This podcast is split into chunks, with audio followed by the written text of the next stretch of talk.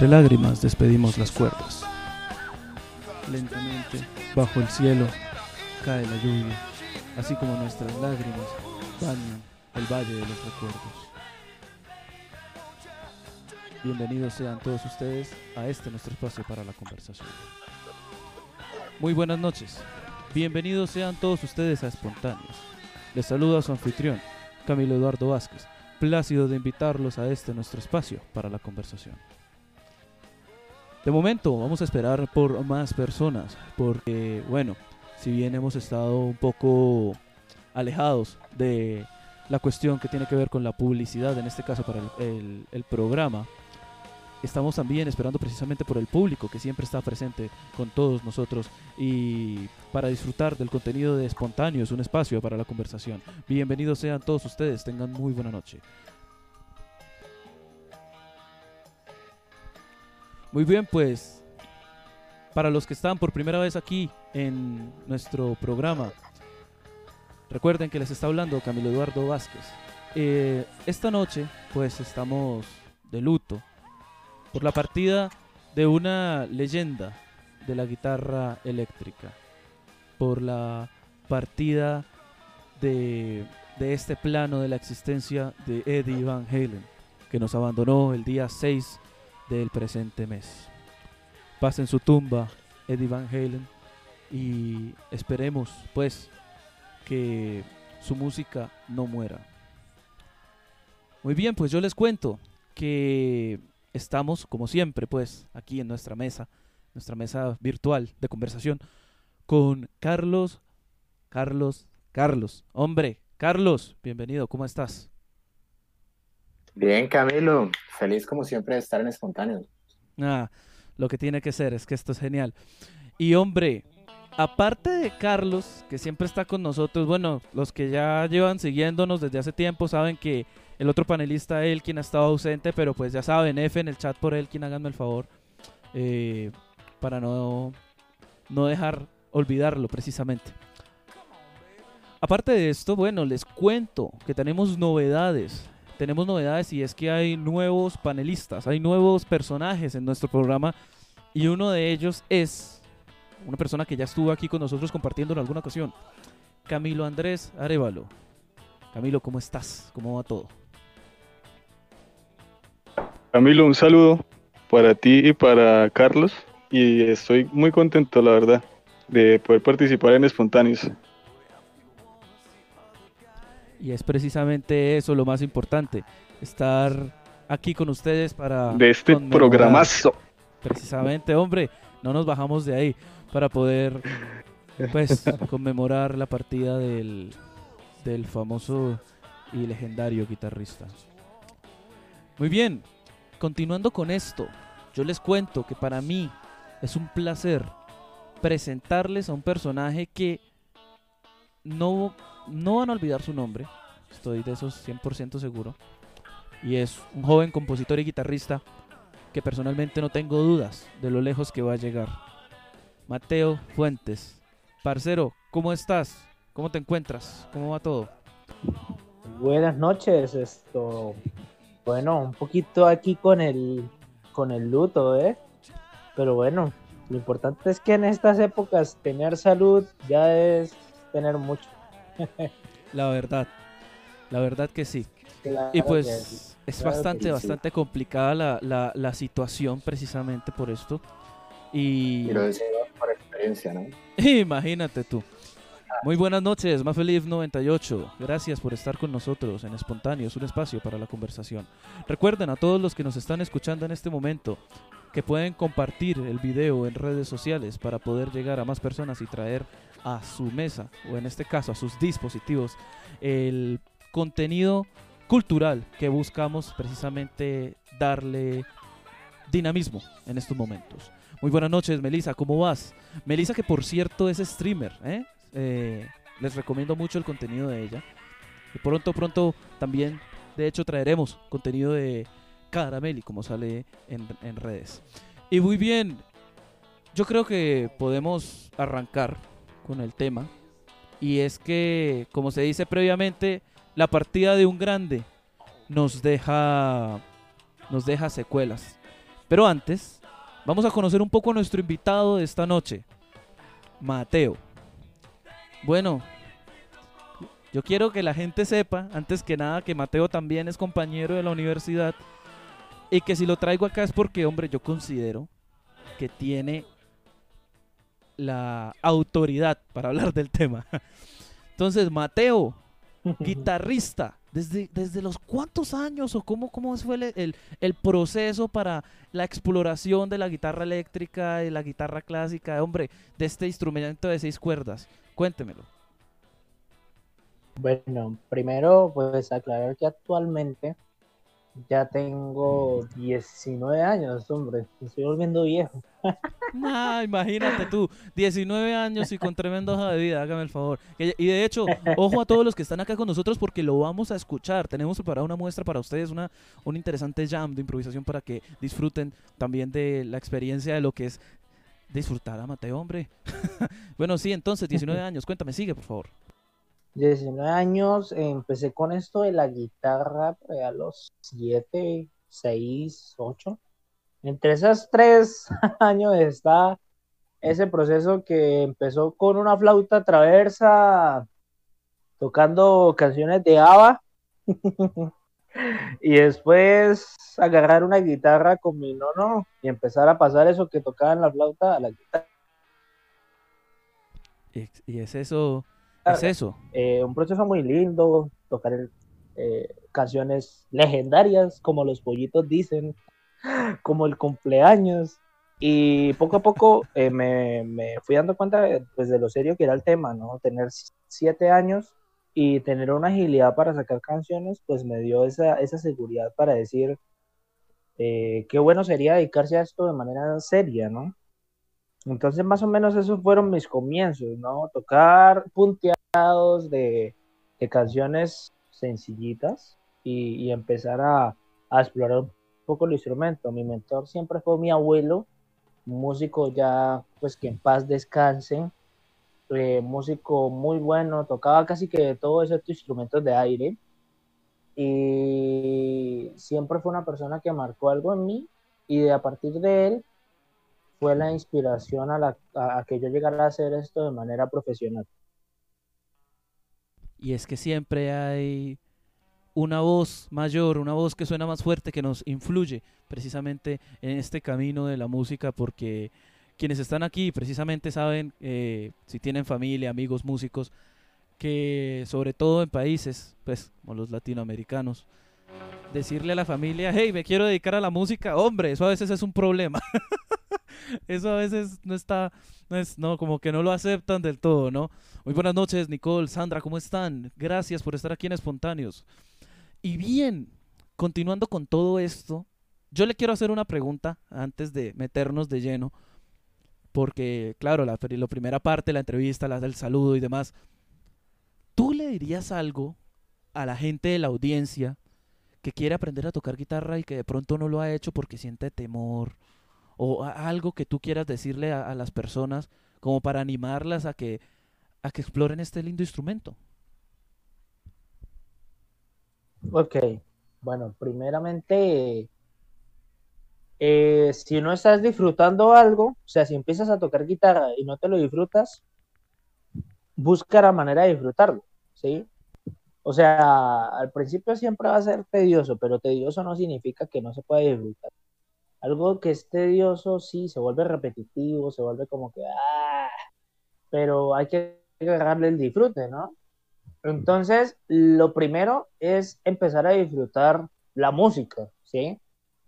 Empezar a disfrutar, ver que todo esto es como parte de nosotros, ¿sí? Es parte natural del ser humano y, y la música es hermosa, brother. O sea, no hay nada más lindo que eso. Y lo segundo, ser persistente. ¿sí? Si agarra la guitarra, estás haciendo un matrimonio. ¿Sí? Un matrimonio.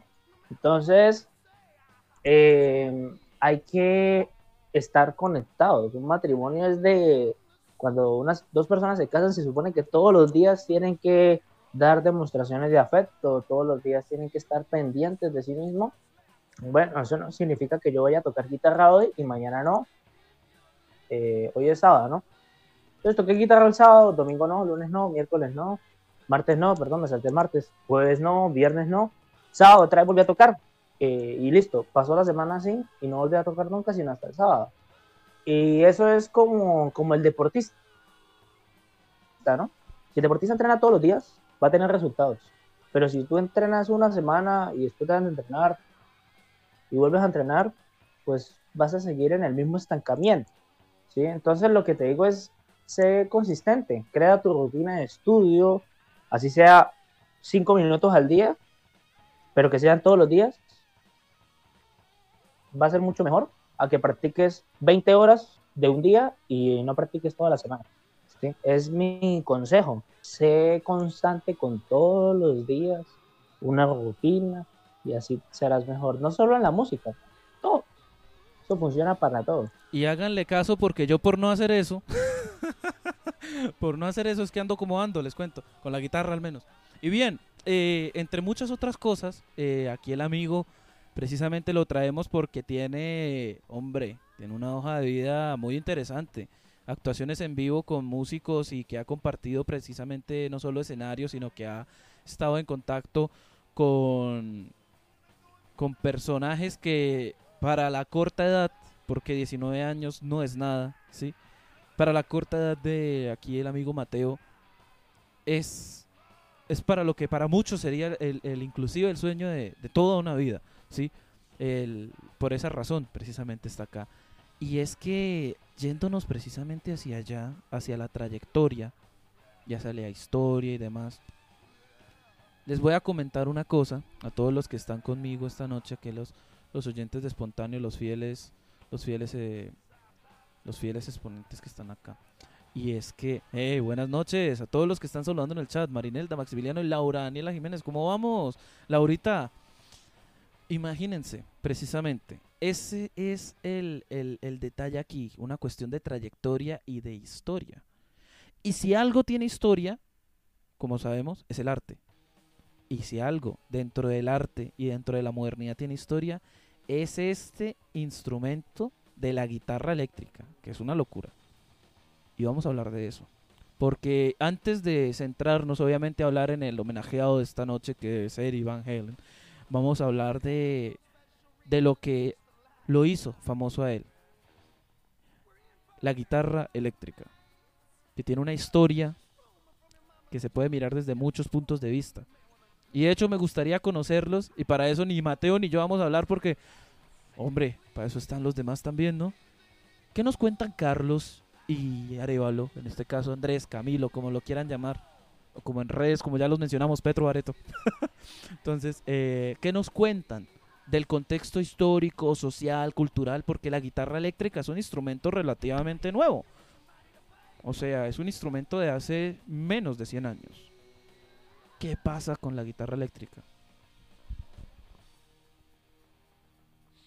Bueno, Camilo, sí, como, como usted lo iba mencionando, la guitarra yo creo que es uno de los instrumentos que casi todas las personas en el mundo lo conocen. Es muy difícil que alguien no sepa qué es una guitarra. Desde niños se viene inculcando este instrumento y se viene visualizando y demás.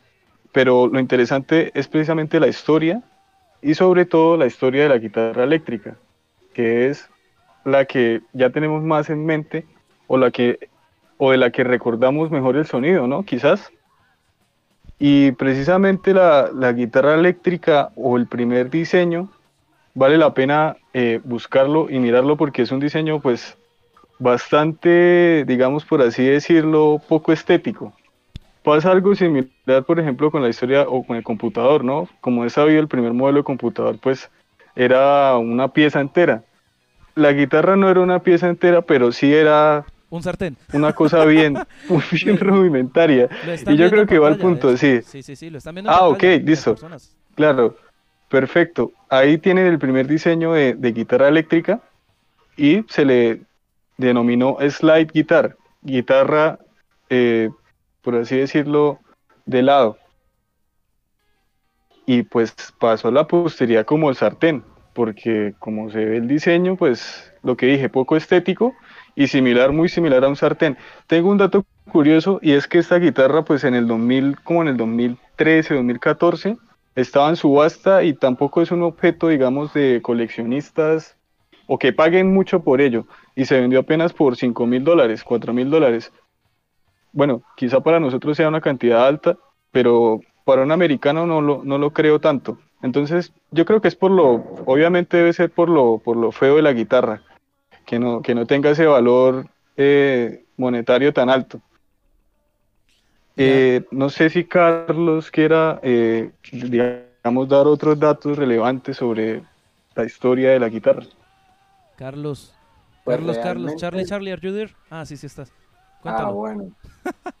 cuéntanos. Pues entonces. realmente hay algo bastante interesante respecto a la guitarra y me parece también que formó una cultura alrededor de lo que yo llamaría un prejuicio respecto a la música que eventualmente sería la que, la que caracterizaría el uso de la guitarra eléctrica que después ya se volvió más popular. Es decir, la guitarra se formó en un símbolo de la juventud en la época en la que el rock era algo mucho más popular de lo que es en la actualidad, diría yo.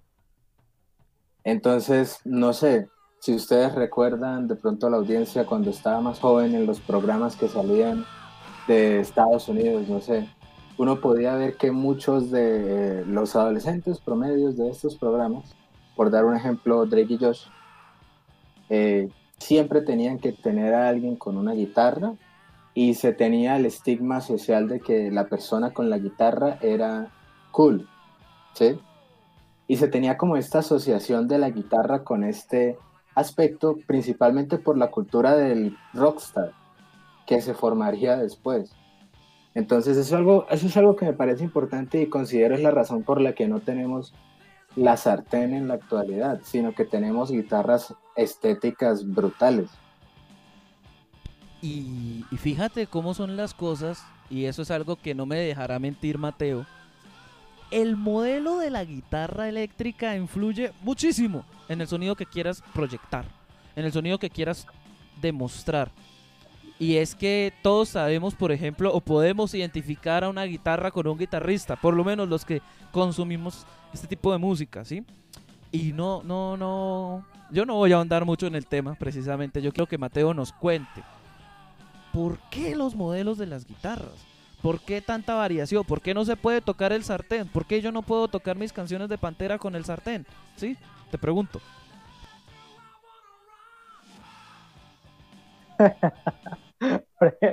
el sartén.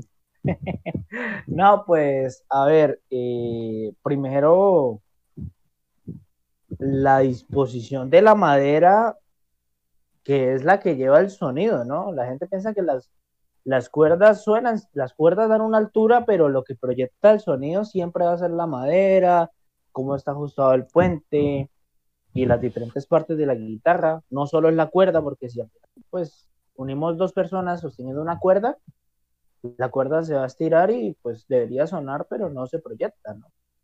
Entonces, eh, bueno, sí se proyecta, pero no, no en gran cantidad, ¿no? Hay que aclarar. Eh, hablando de esto de que por qué no puedo tocar pantera con un sartén, básicamente es porque hay ciertos productos de guitarras que producen un sonido con menos ganancia, con más ganancia, con menos brillos, con más brillos.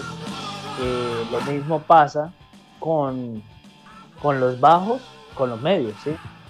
¿Qué pasa con esas guitarras? Eh, simplemente hay una disposición en los micrófonos, ¿sí? Que los micrófonos son como esos punticos que están ahí en, el, en el cuerpo de la guitarra, esos punticos, que son los que reciben el sonido. Y digamos, la guitarra típica de todo de todo rockero que era el, el, la guitarra Les Paul, ¿no? Esa guitarra Les Paul, que es la que usa Slash en casi todas las canciones, yo nunca le a Slash una otra guitarra, ¿no? Si me equivoco alguno me corrige aquí, Yo tampoco. pero nunca le otra guitarra que no fuera una. Les Claro, yo no recuerdo a Slash nunca con una guitarra que no fuera Les Paul. Eh, básicamente podemos ver que, que producía cierto sonido orgánico que te daba ese sonido de alta ganancia. ¿sí? De alta ganancia. Cuando me refiero a alta ganancia es ese sonido crujiente. Eh, imaginar Welcome to the Jungle, ¿no? Pam, pam, pam, pam, pam, pam. Ese sonido crujiente, ¿sí? ¿Sí? Crujiente. ¿Sí? Otro tipo de guitarra, la, la CCG, que producían algo parecido a la Les Paul, pero con un poquito menos de ganancia, más brillos. ¿sí? y lo que apareció y revolucionó un poquito el mundo, el Fender, Leo Fender, se llama Leo Fender, con su magnífica guitarra, la Stratocaster, que es la que usa Richie Ray Vaughan, la que usó un tiempo también Jimi Hendrix, la que usaba los tres guitarristas de los tres guitarristas de Iron Maiden que los tres tocaban con Stratocaster, ¿no? Durante un tiempo también. Los tres tocaban con Stratocaster. ¿Y qué es lo que tiene la, la Stratocaster? La Stratocaster te dice, bueno, usted no tiene plata para comprar una Les Paul para tocar solo canciones de Slash, pero tampoco tiene plata para comprar una Telecaster para tocar para tocar canciones de, de a ver, de yo qué sé, de los Rolling Stones o algo así más, un poquito más, más ligero. Entonces te dice, yo soy la guitarra versátil, o sea, yo puedo hacer casi que todo, ¿sí? Obviamente, estamos dejando de lado el género del metal, que usa ciertas guitarras específicas, Y es que las guitarras del metal usan unas pastillas que se llaman pastillas activas, que son unas pastillas que hacen que literalmente suene su guitarra de acá a la esquina, ¿sí? O sea, esa guitarra va a sonar con una ganancia que ninguna otra se la va a dar y le va a dar, ese sonido a metal, ese sonido pesado que satanizaban tanto en la iglesia católica apostólica romana. Entonces, eh, la guitarra en sus formas, en sus disposiciones, hace mucha magia a la hora de tocar. Y es precisamente eso, para las personas de la audiencia que tal vez no lo sepan, las pastillas son, como pueden ver en la imagen que está proyectada en estos momentos en la pantalla, esos bloquecitos plateados que son de grandes como un cuadrado, de un perdón, tienen forma rectangular, que están en la disposición del cuerpo, ¿sí? Que están casi por la mitad, donde en una guitarra clásica iría pues la boca, la roseta de la guitarra. Esas son las pastillas, que es el, la parte en la cual están contenidos los micrófonos. Por lo tanto, recibe el magnetismo de las cuerdas y nos muestra, pues nos da por final el sonido, ¿sí? Bien, fíjense cómo son las cosas. Y mencionó algo muy importante. Y fue eh, cómo ese impacto social que decían, el que tenía una guitarra eléctrica era cool. Y toda la satanización que había alrededor de la guitarra porque verdaderamente había un, una, una imagen bastante negativa, la verdad. Adicional a lo anterior, hay que tener en cuenta que precisamente dentro del mundo de la guitarra eléctrica hay sonidos que son característicos. Porque muchas veces, no sé si a los músicos de la audiencia han escuchado que no es la flecha, es el indio.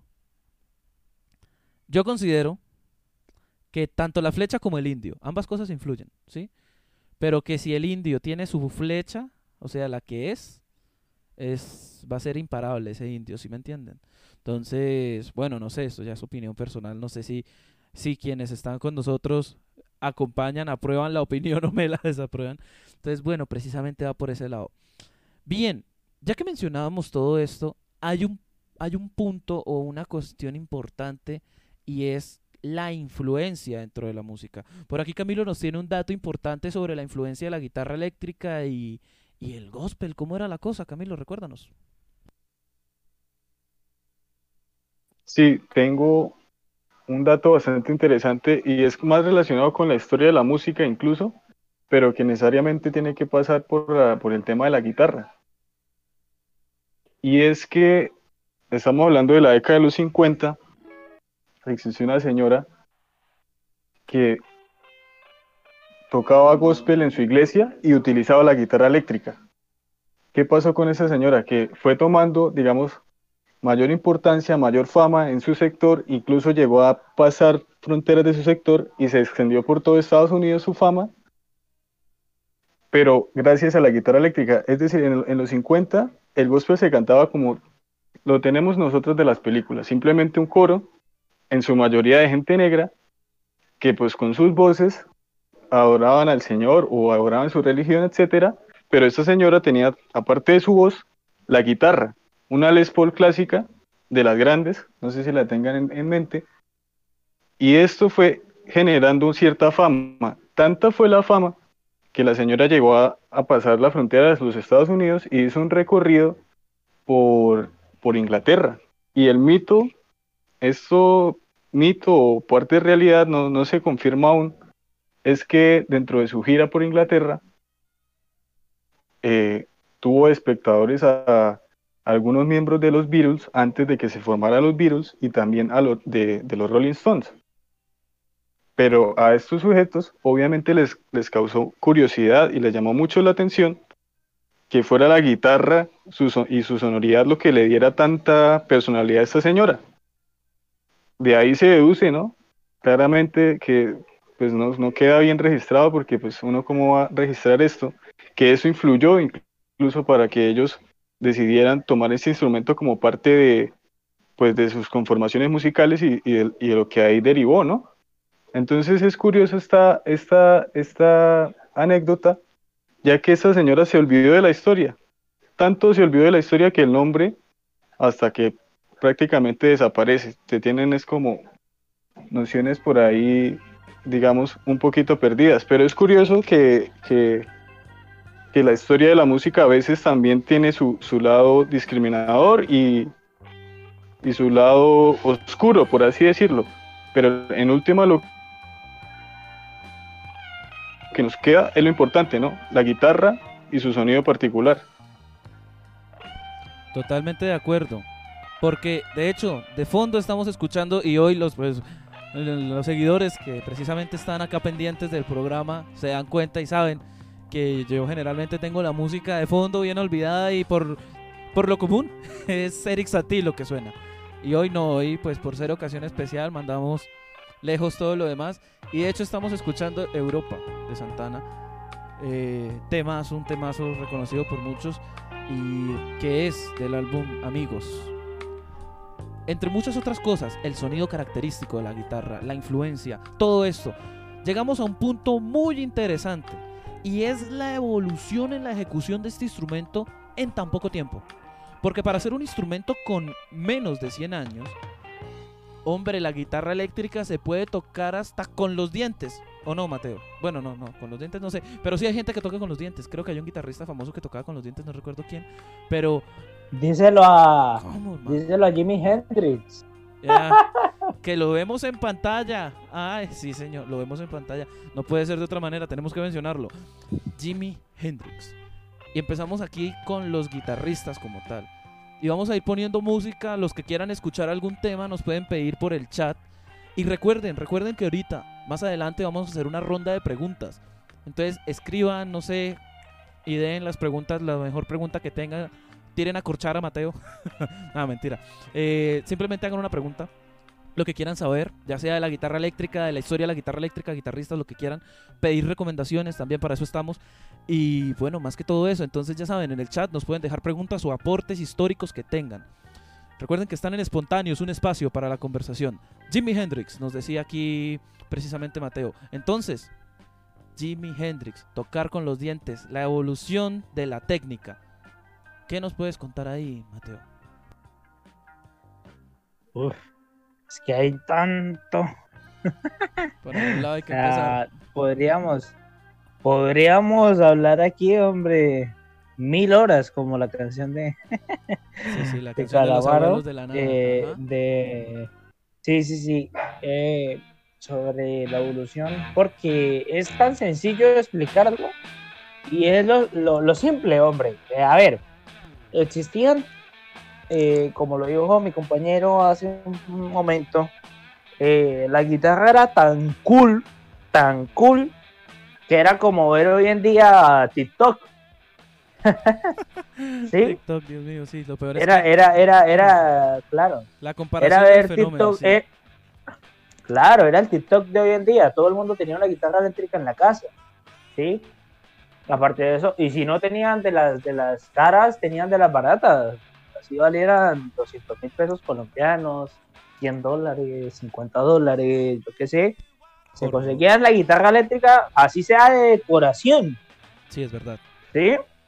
Y cuando tú tienes tanta gente en una moda, la gente empieza a experimentar acerca de eso, ¿sí? Entonces empezó la gente a mirar, bueno, si yo toco de esta manera, y si yo hago esto, y si yo hago esto, ¿sí? Entonces apareció un loco por ahí que de pronto vio que la púa se podía tocar como si fuera de un solo sentido, porque, a ver, tú puedes tocar la púa de arriba abajo, arriba abajo, ¿sí? Pero un loco dijo, no, yo quiero hacer de solo para abajo la púa y solo para arriba y hacer así un, un algo súper rápido, ¿sí? Y, y entonces, pues así fue como, como aparecieron una técnica tan importante como fue el, el sweep picking, ¿no?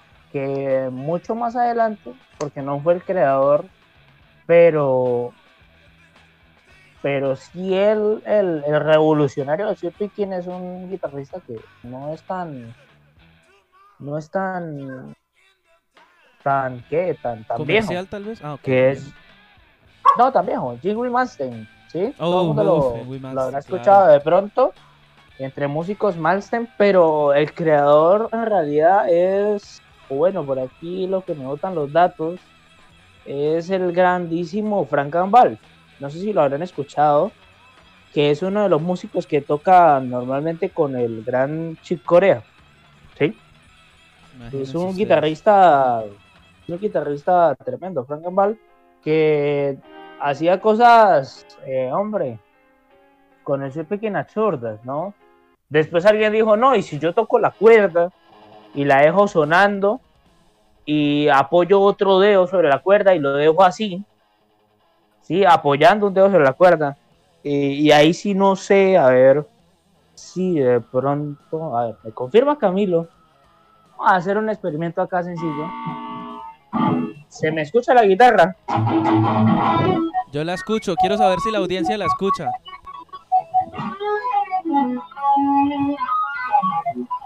Ah, qué delicia, papá, lo que suena esa guitarra. Si se escucha, se escucha, se escucha, Matthew. Cu- Síguela, síguela, síguela. Claro. Bueno, entonces llegó un loco y dijo, bueno, si yo dejo un golpe y sigo tocando con los dedos, entonces inventó algo así como esto. Yo solo voy a tocar una vez la cuerda y mira lo que puede sonar.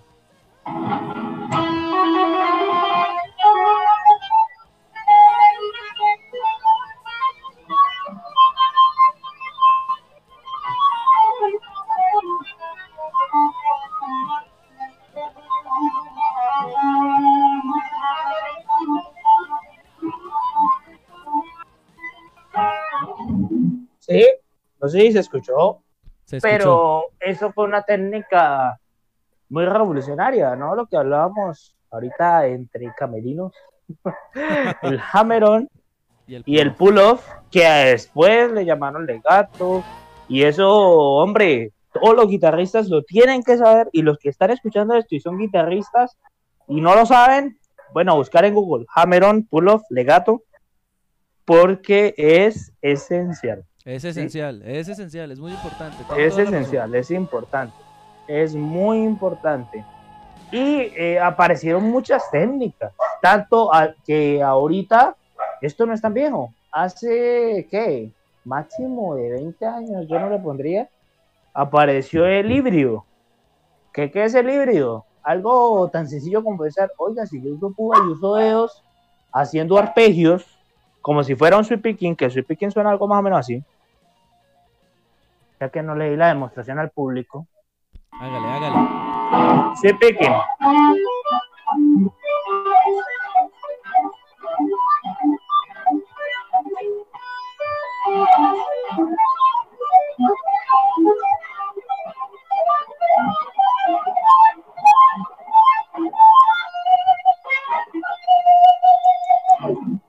Bueno, el sweep picking.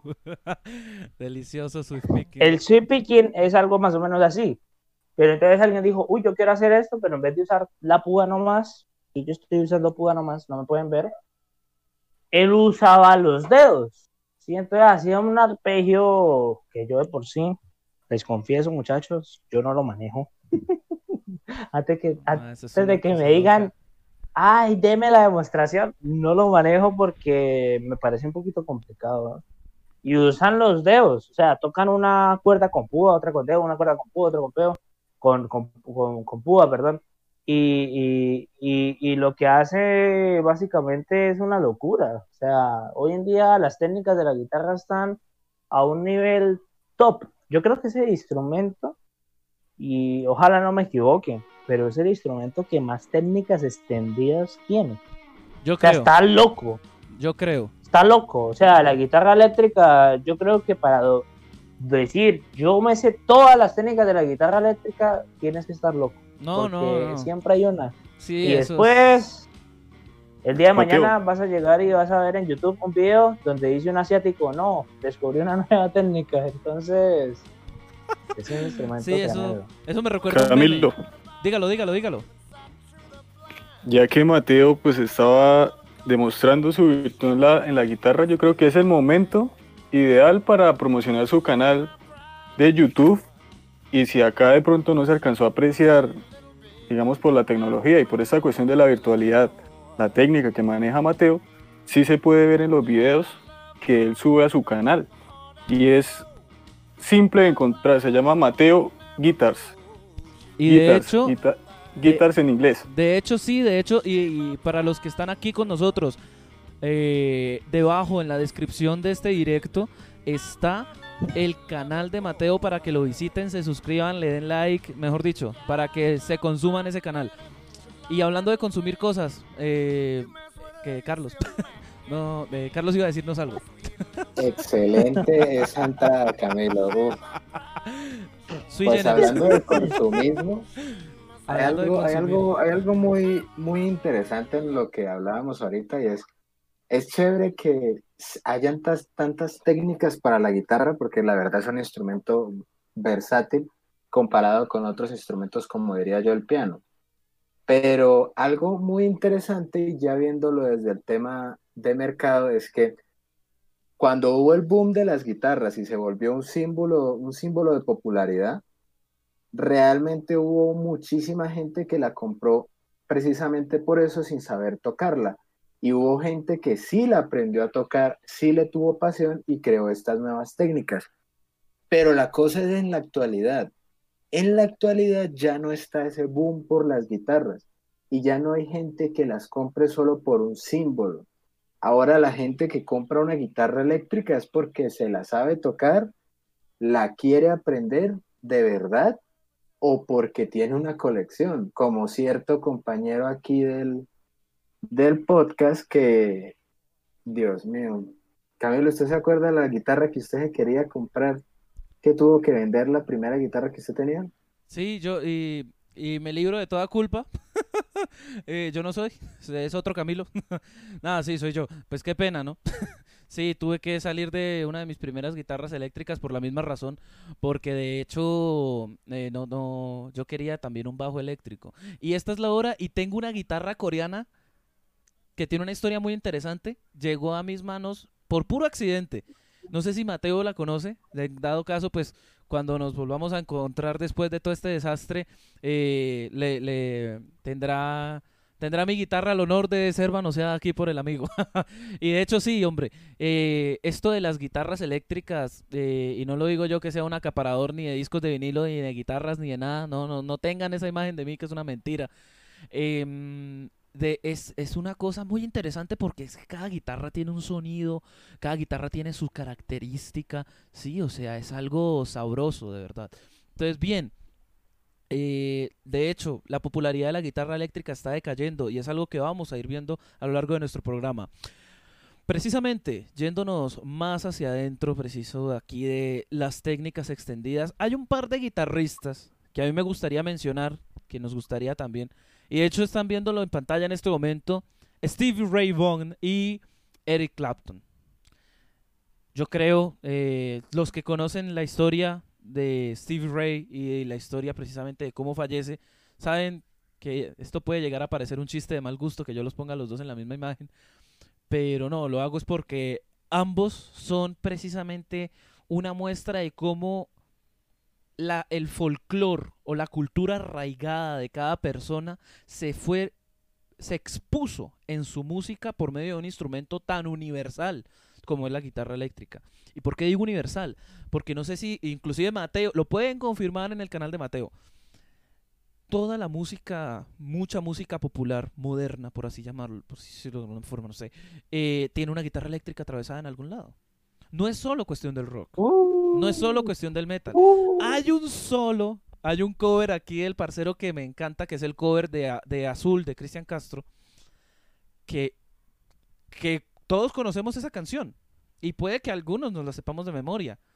Y mucha gente, y yo hice ese experimento acá con los panelistas, no tenían idea, no tenían idea que había un solo de guitarra. O no lo recordaban, no lo tenían presente. Entonces. Una canción de Wilfrido Vargas, ¿no? Wilfrido Vargas dijeron. Más, te lo, te lo, te lo, te lo digo así, brother. Eh, yo creo que todos conocen esta leyenda de la música y si no, penitencia. El, el grandioso Luis Miguel, que es una leyenda. Uy, hermano.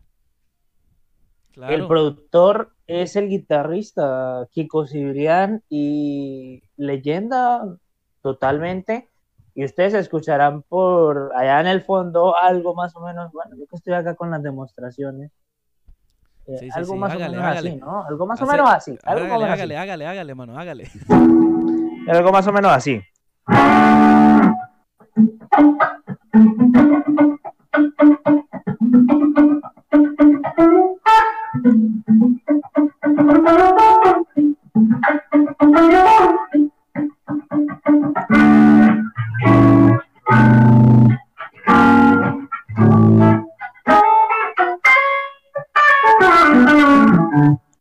Algo tan, tan que hoy en día te lo puede hacer un computador, te lo hacía el grandioso Kiko Cibrián, que es un guitarrista brutal, brutal, brutal, brutal, brutal, mexicano. Y él fue quien produjo, él, él, también hizo la producción de Cristian Castro, pero no la de Azul, sino otro tema muy bueno que se llama No Podrás. No sé si lo han escuchado. Pues sí, claro. Es muy bueno. Cristian Castro también manejaba mucho esas guitarras espectaculares. O sea, que uno dice, hombre, ¿esto qué es lo que está sonando? Y, la gente, claro, como ese sonido de los 80, 60, 70, hasta 90 y 2000, ese sonido nos decía que la guitarra sonaba algo. Y eran dos cosas muy importantes. La guitarra en ese tiempo sonaba a rock, a blues, y voy a agregar otro, que dije dos, pero bueno, también el funk, ¿no? Que el funk sin guitarra uh. para mí no es funk, ¿no? y lo que hacía Daft Punk, Daft Punk, eh, Jamiroquai, eh, toda esta cuestión del funk sin guitarra no es funk. Así es simple. Eso no existe. Inclusive, eh, las guitarras. Perdón, perdóname. Inclusive Red Hot Chili Peppers que tiene sus ah, pinceladas de funk ahí con John Frusciante, que es uno de mis guitarristas favoritos. John Frusciante. el papá de los de, los, de las guitarras acompañantes. Es, es una cosa loca, hermano. Es... es, más, vamos a, vamos a, voy a poner de fondo aquí que no, no, eh, es porque lo haya mencionado, pero Stevie Ray Vaughan, vamos a escuchar Mary Had a Little Lamb. Seguimos entonces. ¿Cómo, ¿Cómo iba la cosa? Continúa, por favor. El funk y la guitarra, Yamiroquai. Ok, el funk, Yamiroquai, que, que te recomienda esa música. Pero no solo en eso. O sea, tú escuchas, digamos, tú escuchas un tema como Emotions de Mariah Carey, que Mariah Carey es súper famosa, cantante muy top en su tiempo.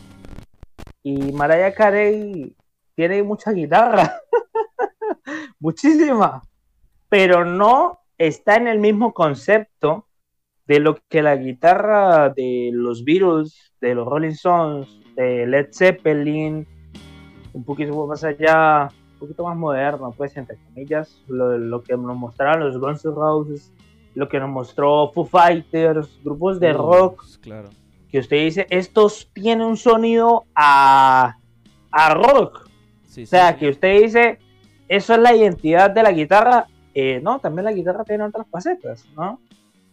Y, y lo que mostraba en el pop es tremendo también, ¿no creas? Dime. Mateo, ya, ya que está hablando de, pues, de la participación de la guitarra en ciertos géneros, sería bueno hablar de cuál es el o, o qué tan complejo es la guitarra, por ejemplo, en el vallenato. Que hay personas que quizás no sepan que en, la, en el vallenato se usa la guitarra y es, por lo que entiendo, jodido, ¿no? De manejar.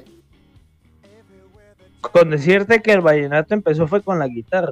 O sea, no empezó con el acordeón, que antes es un, un- bueno, no sé si lo han visto, pero un instrumento que tocaba mucho un músico que se llamaba Astor Piazzolla, un bandoneón, Oh, ¿sí? papá. Que es un instrumento que se toca de la misma manera que el acordeón, solo que lo adaptaron para tener un sonido un poco más folclórico, ¿sí? Pero eh, la guita- el, el vallenato, perdón, si es que el acordeón. El vallenato empezó con la guitarra, con la guitarra eh, acústica, la guitarra de palo, la que usted, señor oyente, señorita oyente, que está en su casa, eh, de pronto tiene allá en el armario. Bueno, esa guitarrita de palo, por ahí empezó el vallenato. Sí, la guitarra empezó por el vallenato. Y claro, yo les comentaba a mis compañeros, eh, hay gente que puede tocar mil solos de blues, pero que te dicen, no, eh, ¿qué dice tu mirada? Y no pueden tocar. Sí soy, sí, se sí soy, bloquean sí soy. totalmente. ¿sí? Sí soy. sí soy. O sea, no, Eh, nada. el folclore, eh, eh, la guitarra en el folclore. Yo creo que esto es, hombre, aquí vamos a terminar hablando por allá. El, hoy es do- 10 de octubre. Este podcast va por allá hasta el 13 de octubre. Ay, que vaya hasta el 15 porque el 15, bueno, de quincena, en los quincenas El- todos nos el- alegramos. El caso, síguele. No, brother, el, el, el, el folclore, bambuco, no solo el vallenato, bambuco, Ah, bambuco, pasillos. eh, también tiene una participación muy importante allá. Bueno, eh, casi que todos nosotros estamos allá con la Universidad Industrial de Santander. Y la guitarra tiene una participación muy importante con lo que es la guabina, ¿no? Sí, y viene a ser el papá de los instrumentos de cuerda pulsada, ¿no? Sí, aquí saliéndonos un poquito de la guitarra eléctrica, eh, la guitarra como tal es un instrumento que entra en la música folclórica colombiana y que es, o sea, es así como diría un santanderiano, es arrechísima de tocar, arrechísima, ¿sí? Me parece más difícil, y esto está como para memes de acción poética, ¿no? Me parece más difícil tocar bien un bambuco completo, de inicio a fin, que tocar, eh, no sé, un solo de Metallica. Y lo digo yo, que toco muchos solos de Metallica. Entonces, Y- sí. Y lo, secun- y lo Me- y me lo segundo parece- yo, que se me cayeron las manos con el bambuco. Claro, yo, yo, bueno, les cuento un poquito aquí de mi experiencia personal. Yo toco con la, la orquesta, yo toco guitarra clásica también y toco con la orquesta de cuerdas pulsadas de Santander. Y tocar una rumba criolla me dio más duro que montar el solo azul de Cristian Castro, que es un solo muy difícil. Me dio más duro que montar el solo de No Podrás de Cristian Castro también. Me dio más duro que tocar algo de Luis Miguel. Me dio súper duro. Sí, entonces eh, el folclore es difícil. El folclore no es para cualquiera, la verdad. Y aquí citamos a Edson Belandia, que para los que para los que lo conocen, ya saben qué tipo de personaje es y para los que no, si si está sobrio, no lo haga todavía. no escuche Edson Belandia todavía. Y, y yo le digo una cosa, dice Edson Belandia en una de las canciones que toca con, no me acuerdo bien del grupo, pero la canción se llama La Antropología, y dice, porque una cosa es el indio y otra cosa es la antropología. Y eso es muy cierto. Porque para tocar, en este caso, que para pegar había que ser raizal, dice la canción. Y es cierto.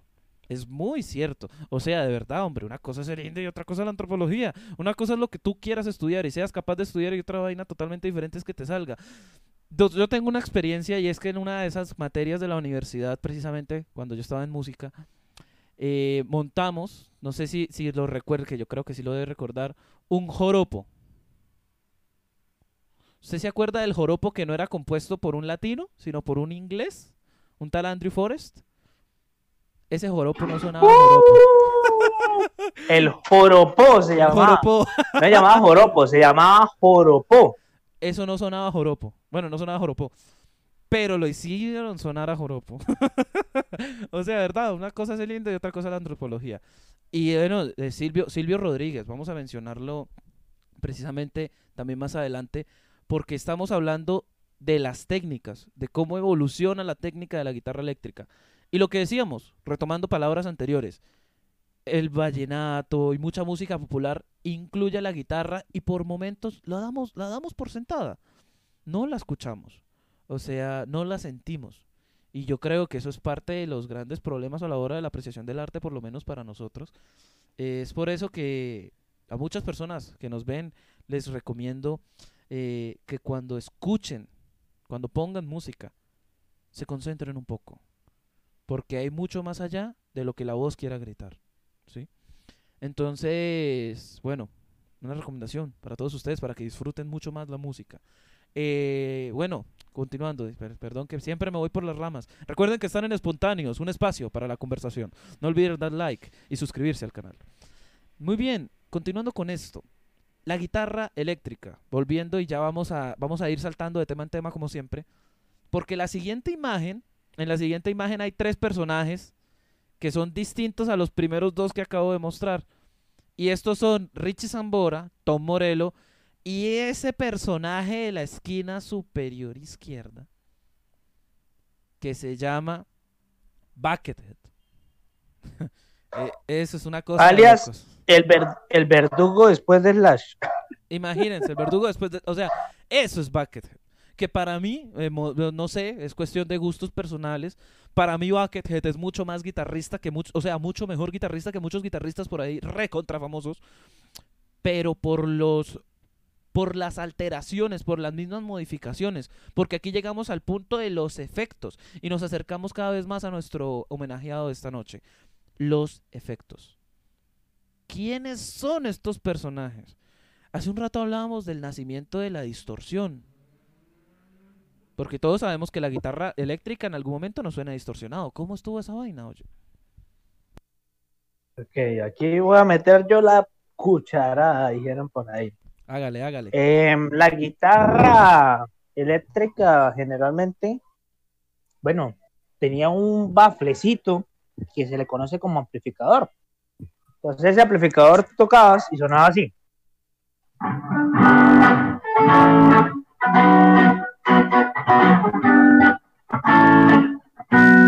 ¿Sí? ¿Sí me escuchan, cierto? ¿Se escucha la guitarra? Sí, sí, ¿Qué ¿se dice la escucha? ¿Se audiencia? escucha? Bueno, yo lo escucho. Y si lo escucho yo, lo escucha la audiencia. Entonces sí se debe escuchar. La audiencia lo escucha, escucha la. Entonces, entonces, obvio, tenían ese sonidito así muy sencillo, muy limpio. Y después de un tiempo, la guitarra eléctrica, por pura curiosidad, un tipo dejó caer un parlante, un amplificador, y el bafle se, se, deterioró un poquito. O sea, sí, él, él no estaba en su mejor estado.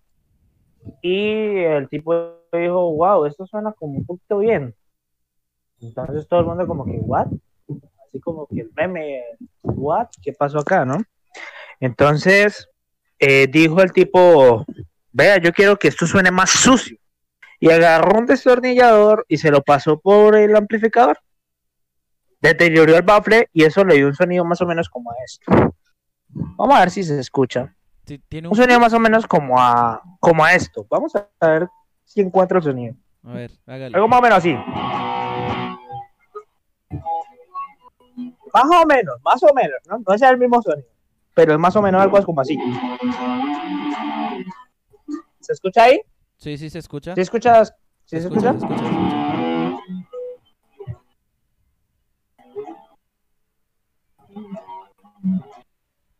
Muy distinto a lo primero, ¿no?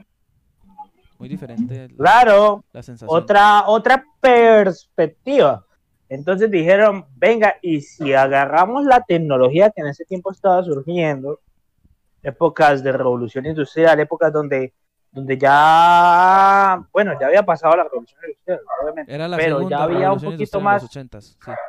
claro, eh, claro, era un poquito más eh, fácil decir, bueno, vamos a fabricar algo. ¿Sí? No como antes que tú decías algo y no te escuchaban, simplemente no. ¿Sí? O lo fabricas tú o nadie lo va a hacer. Ahora, en estos tiempos tú decías, no, tengo esta idea y alguien lo fabricaba y dijeron, bueno, yo quiero este sonido, pero que yo también pueda mantener el otro. Entonces fabricaron el primer pedal, que fue un fuzz. Un fuzz era un sonido como el que yo les acabé de mostrar y ese fuzz lo que hace es distorsionar el sonido, hace que la ganancia, que es ese sonido como, como yo les decía ahorita, crujiente, como, como crujiente, una explicación un poco visual, un poco eh, auditiva esa explicación. ¿no? Sí, es visual al final. Ese sonido ese, ese sonido crujiente eh, te, te daba el fuzz. Entonces tú agarrabas el fuzz y eso era candela. Y con esa candela empezaron a hacer temas como este. Eh, ahora se me olvidó. Ay, no puede ser.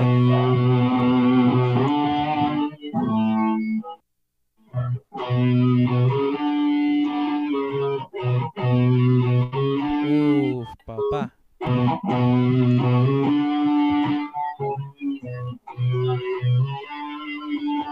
Sí, los Rolling Stones arrasaron un poquito en épocas donde los Beatles eran la competencia, ¿no? Véngalo, Y espérame. pues los Beatles también, los Para- Beatles también agarraron otra manera de hacer esa distorsión y era subirle todo el volumen al amplificador. ¿no? Hasta que se escuchase así. Nada, sí, O sea, no se escuchaba sí. nada. como cuando tú agarras el, como cuando tu vecino pone reggaetón ahí en- a la esquina y A te llega el sonido sí. durísimo, pero vas allá y no entiendes nada. Exacto. Bueno, ese era el sonido, sí, exactamente igual. Entonces, esa revolución de pedales, de sonidos, hizo que la industria se activara y dijera, bueno, y si hay una distorsión, por- pues si hay un fuzz, en ese tiempo se llamaba fuzz, ¿por qué no hacemos algo más ligero, más light? Hicieron un pedal que se llamaba overdrive, que es lo mismo que el fuzz, pero más ligero. Hicieron la distorsión, que es la que se usa en metal. Hicieron efectos que te hacen un eco. ¿Sí? Efectos, hicieron otros tipos de efectos que te hacen sentir como si estuvieras tocando en el baño de tu casa. Sí, es Que se escucha ese, ese efecto de reverberación, que es como si estuvieras tocando en el baño. ¿Sí? Como cuando tú llamas a alguien, estás en el baño y ya sabes que estás en el baño porque escuchas ese Ese eco, como reverb. sostenido, ¿no? Sí, esa sí, sí, sí. reverberación, esa reverb, como le dicen los técnicos. Mm, y pues simplemente eh, se avisparon y hoy en día, hombre, tú quieres sonar de cualquier manera Lo puedes y hacer. como quieres. Exacto. Y de Eh, hecho, yo creo que la audiencia, mis compañeros, todos, antes de que te dé la palabra, Camilo, sí, sí. todos han escuchado Bon Jovi. Ah, Bon Jovi, por favor. Ese pam, pam, pam, pam, pam, ¿cómo era? A ver, a ver si me acuerdo. Bueno, obviamente me tengo que acordar.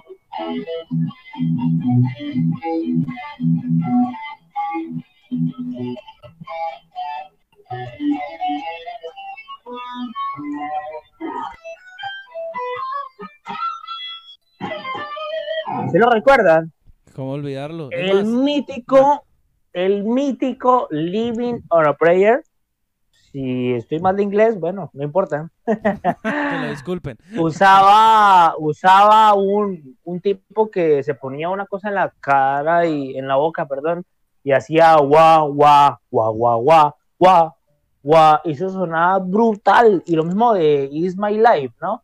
Guau, guau. Y ese fue el mítico Richie Zambora haciendo de las suyas con un cosito que se llamaba el Talbot. Era como, como esos tubos que usan para hacer una endoscopia. Qué comparación, hágame el favor. ¡Eh! Pero eso es igualito. Sí, sí, sí, la verdad se parece mucho a eso. La verdad. Y lo, lo- se lo ponían a la boca y, y eso es tan preciso que está calibrado para cuánto usted abra la boca, cuánto usted la cierra y cuánto usted también haga un sonido de alguna vocal. Va a sonar su guitarra de esa manera, ¿sí? Entonces, brutal, ¿no? O sea, hasta ese punto llegó la tecnología. Estamos hablando, a ver, Camilo me, dirá más o menos qué época Bon Jovi surgió con el Talbot. Eso es finales, eso es mediados finales de los ochentas. Ok, ahí ya la, la, tecnología estaba a tope, ¿no? Y eso es otro tema de los que vamos a hablar y es que cuánto influye la tecnología en la guitarra y en la música en general. Eh, pero, pero lo que te digo es, eh, hicieron tantos, tantos, tantos efectos que hoy en día tú pones en internet efectos de guitarra y te va a salir una lista más grande que, que lo que tienes que matricular este semestre en la universidad. ¿Sí? Entonces, entonces, entonces, eh, es tremendo. La cuestión se fue muy amplia. O sea, está Tom Morello, que Tom Morello, ah, eh, cuando tú desconectas el cable de la guitarra, por ejemplo, imagínate esto el sonido, no sé si se escucha esto. ¿Se escucha? Sí, se escucha. ¿Se escucha? Tom Morello hacía música con eso. Que a mí me suena horrible. Eso suena como, qué asco. Pero Tom Morello llegó a hacer música con eso. O sea, no me jodas. Eh, era tan bueno el tipo. era bueno con los pedales. Ese fue el primer DJ, Tom Morello. Los que son DJ y están escuchando este podcast, o este directo, el primer DJ fue Tom Morello, ¿sí? El papá de ustedes. De alguna u otra forma, con tantos efectos, sí. Sí, entonces, tremendo, tremendo, tremendo. A eso yo quiero añadir, ya que hablábamos de los efectos y la tecnología, una muestra. Ah, les voy a poner algo, eh, o más bien alguien, que está en la foto, que yo les dije que, que es un, un desconocido muy conocido para algunos y es Buckethead.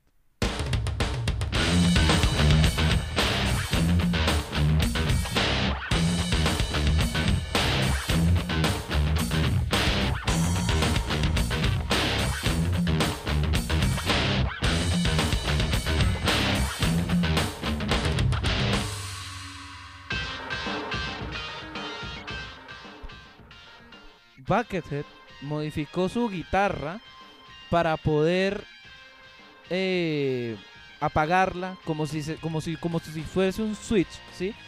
Cada que él quería, así, simplemente. Y tiene unos temas que son precisamente una cosa que que tú los escuchas por primera vez o en un primer momento y dices, ¿qué es esta cosa? O sea, ¿qué está sonando? Pero llegas a un llegas a un punto profundo en, la música de Buckethead en la que te pierdes entre efectos y modernidad. oye, no sabes dónde estás. es una cosa de locos. Yo recomiendo mucho a Buckethead. Es, es, Camilo. Es uno de mis guitarristas favoritos. Háblelo, háblelo. Cuéntemelo. Esto, ya que, que, estamos hablando de efectos y que ustedes son los pues los arrechos en la guitarra, por así decirlo. No, yo no, yo soy un Yo creo que hay una amigo. Bueno, nuestro invitado más que todo, Mateo. Yo creo que hay una duda para los que no conocemos, pues ni, ni nos acercamos a tocar la guitarra, ¿no? Y es este tema, y sobre todo la eléctrica, este tema de, de la palanca.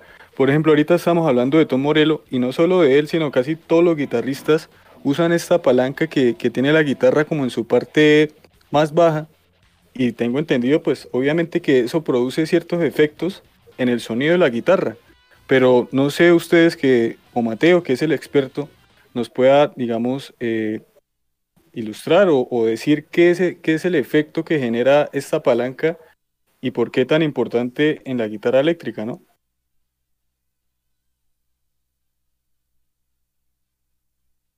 Bueno, eso es el típico como, como palanquita que todo el mundo ve y dice, uy, la palanquita, ¿no?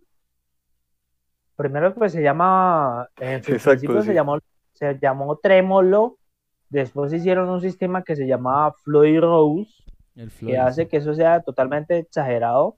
es una locura. Y se puede subir, y se puede bajar, se puede bajar, pero también se puede subir. Qué locura, sí, sí, sí. Y la típica, ¿no? La de Dragon Force, la canción de Guitar Hero. A ver, hágale. No, no, esa ahí no la puedo tocar. Hágale, Through the Flames. Through the. Entonces, claro, claro, no. Flame or Flames, creo que se Fire llama and así. Flames. Y Es más, canción venga, de Dragon Force. venga, la ponemos para que la gente sepa, espere. Para que la gente sepa Ok, de qué hablamos. ok, Párale ok, bolas. ok. Es esto, es esto, es esto. Ya va el, ya va el trémolo, ¿no? Espere- esperemos que suene. Recuerden que están en espontáneos, un espacio para la conversación.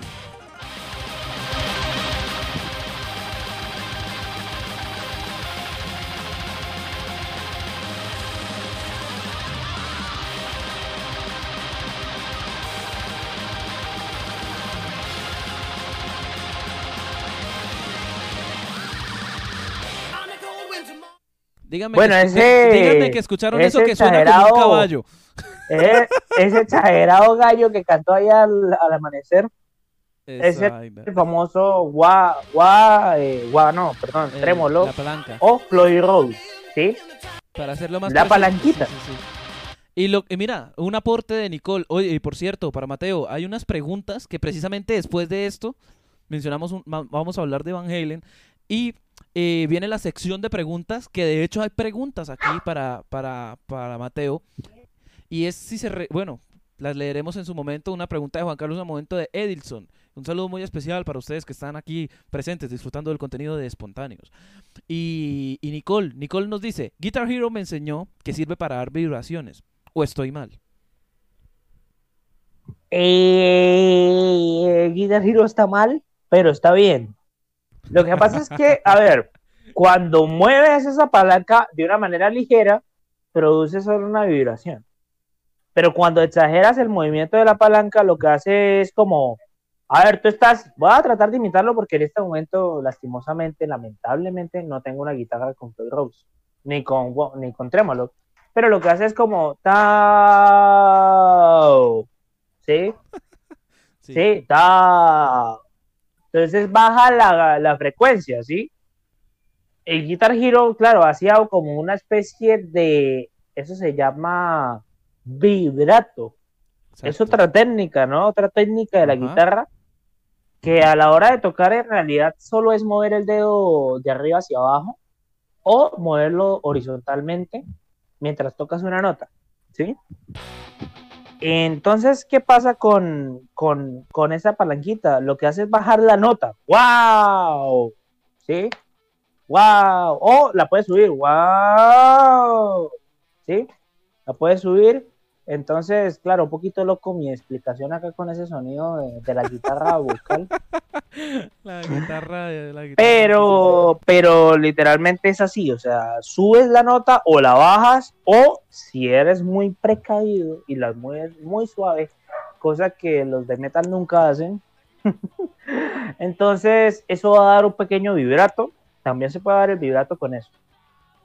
Pero eh, de una u otra manera, pues la palanquita sirve para bajar los tonos, porque el puente, que el puente agarra las cuerdas,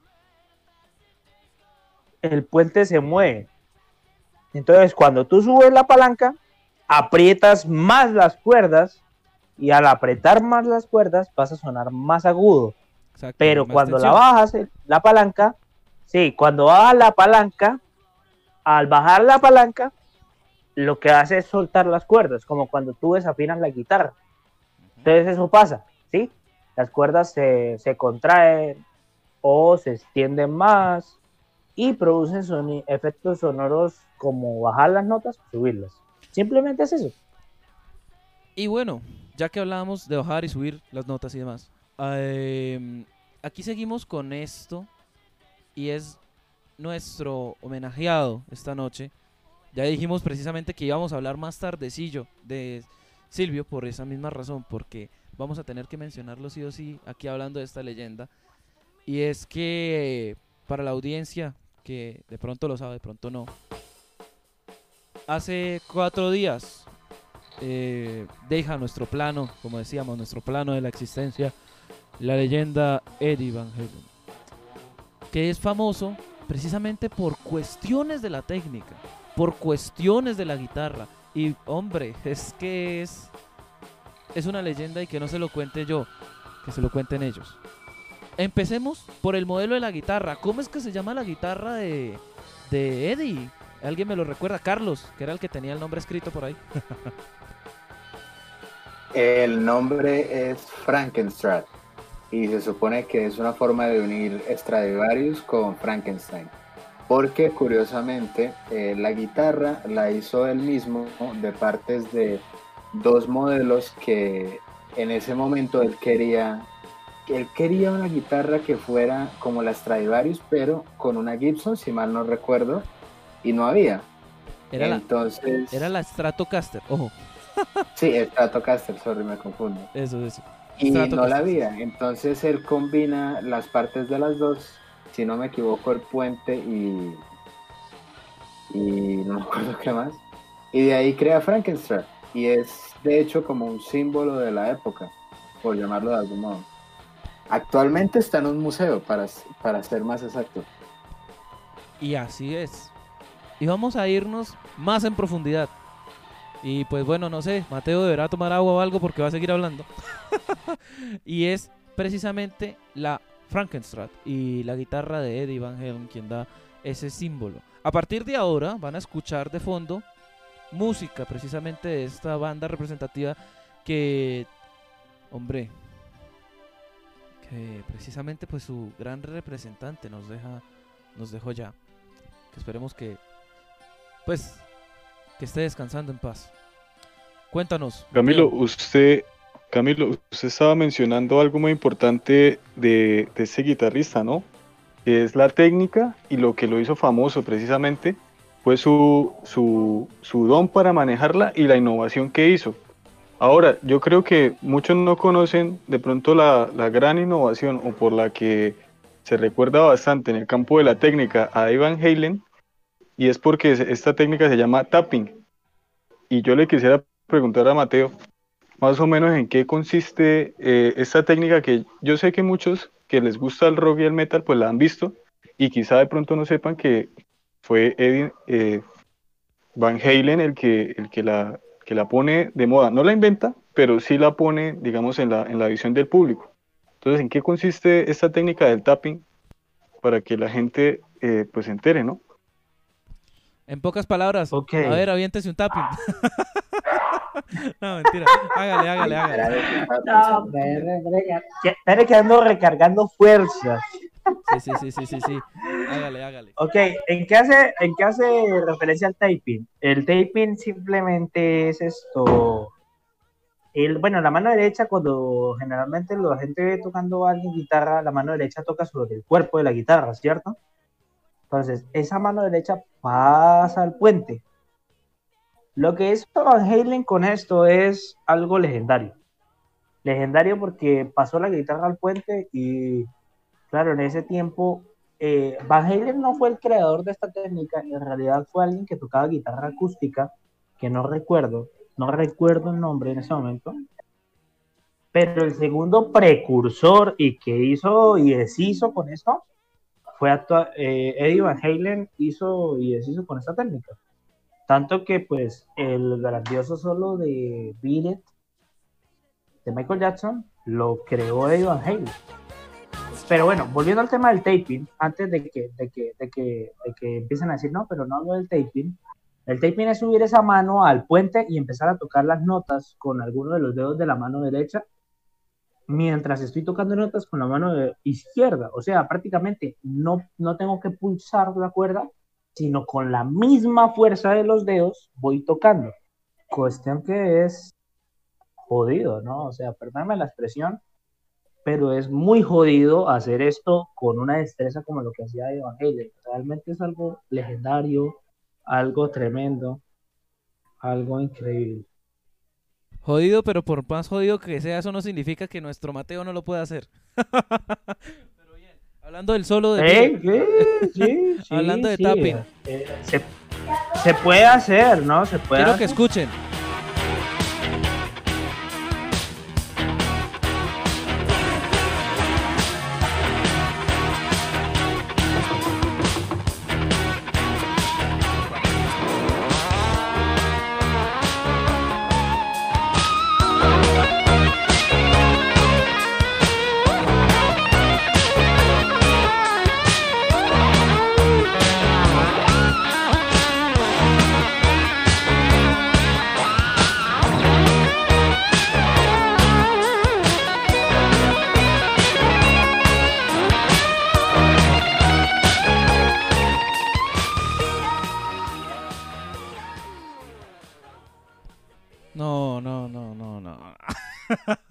Yo quedé sentado. Bueno, ya estaba sentado, pero no sé los demás. Eso es una cosa increíble, hermano. Nah, es de locos.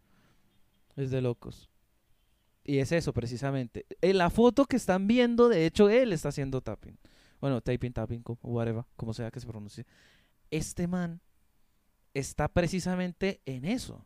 Es, es algo que, si bien fue popularizado por él, es un recurso que precisamente tú vas a relacionar siempre con, con este brutal maestro de la guitarra. Y bien, continuando con esto, hablamos de tapping, hablamos de las técnicas de su guitarra. ¿Por qué más recordamos a Eddie Van Halen?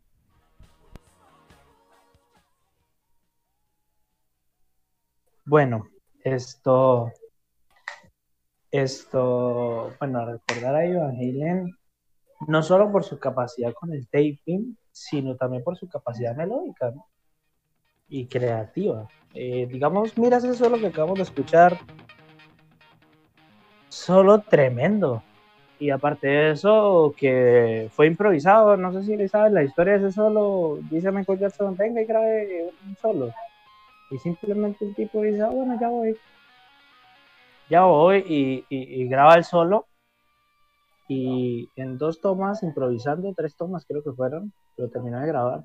Pero solo de leyenda, ¿no? Es una, es una locura. Entonces, sí, es una locura, la verdad. Y no solo eso, sino que cuando tú abres la discografía de Ivan Halen, eh, todo lo que grabó, pues Eruption, que fue un solo de guitarra que se inventó con arpegio, eh, es muy bueno, ¿no? En realidad es, es increíble. Y pues, y pues, la verdad, como leyenda de Ivan marcó mucho. Ha marcado mucho y hoy lamentamos, estamos llorando, estamos llorando con él. Estamos llorando.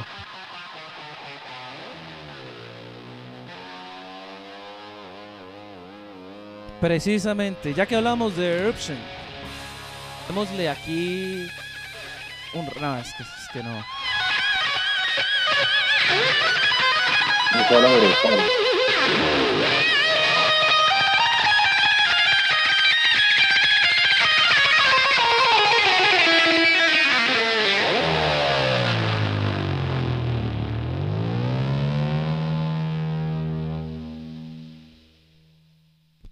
Yo creo que un solo vale más que mil palabras, en este caso.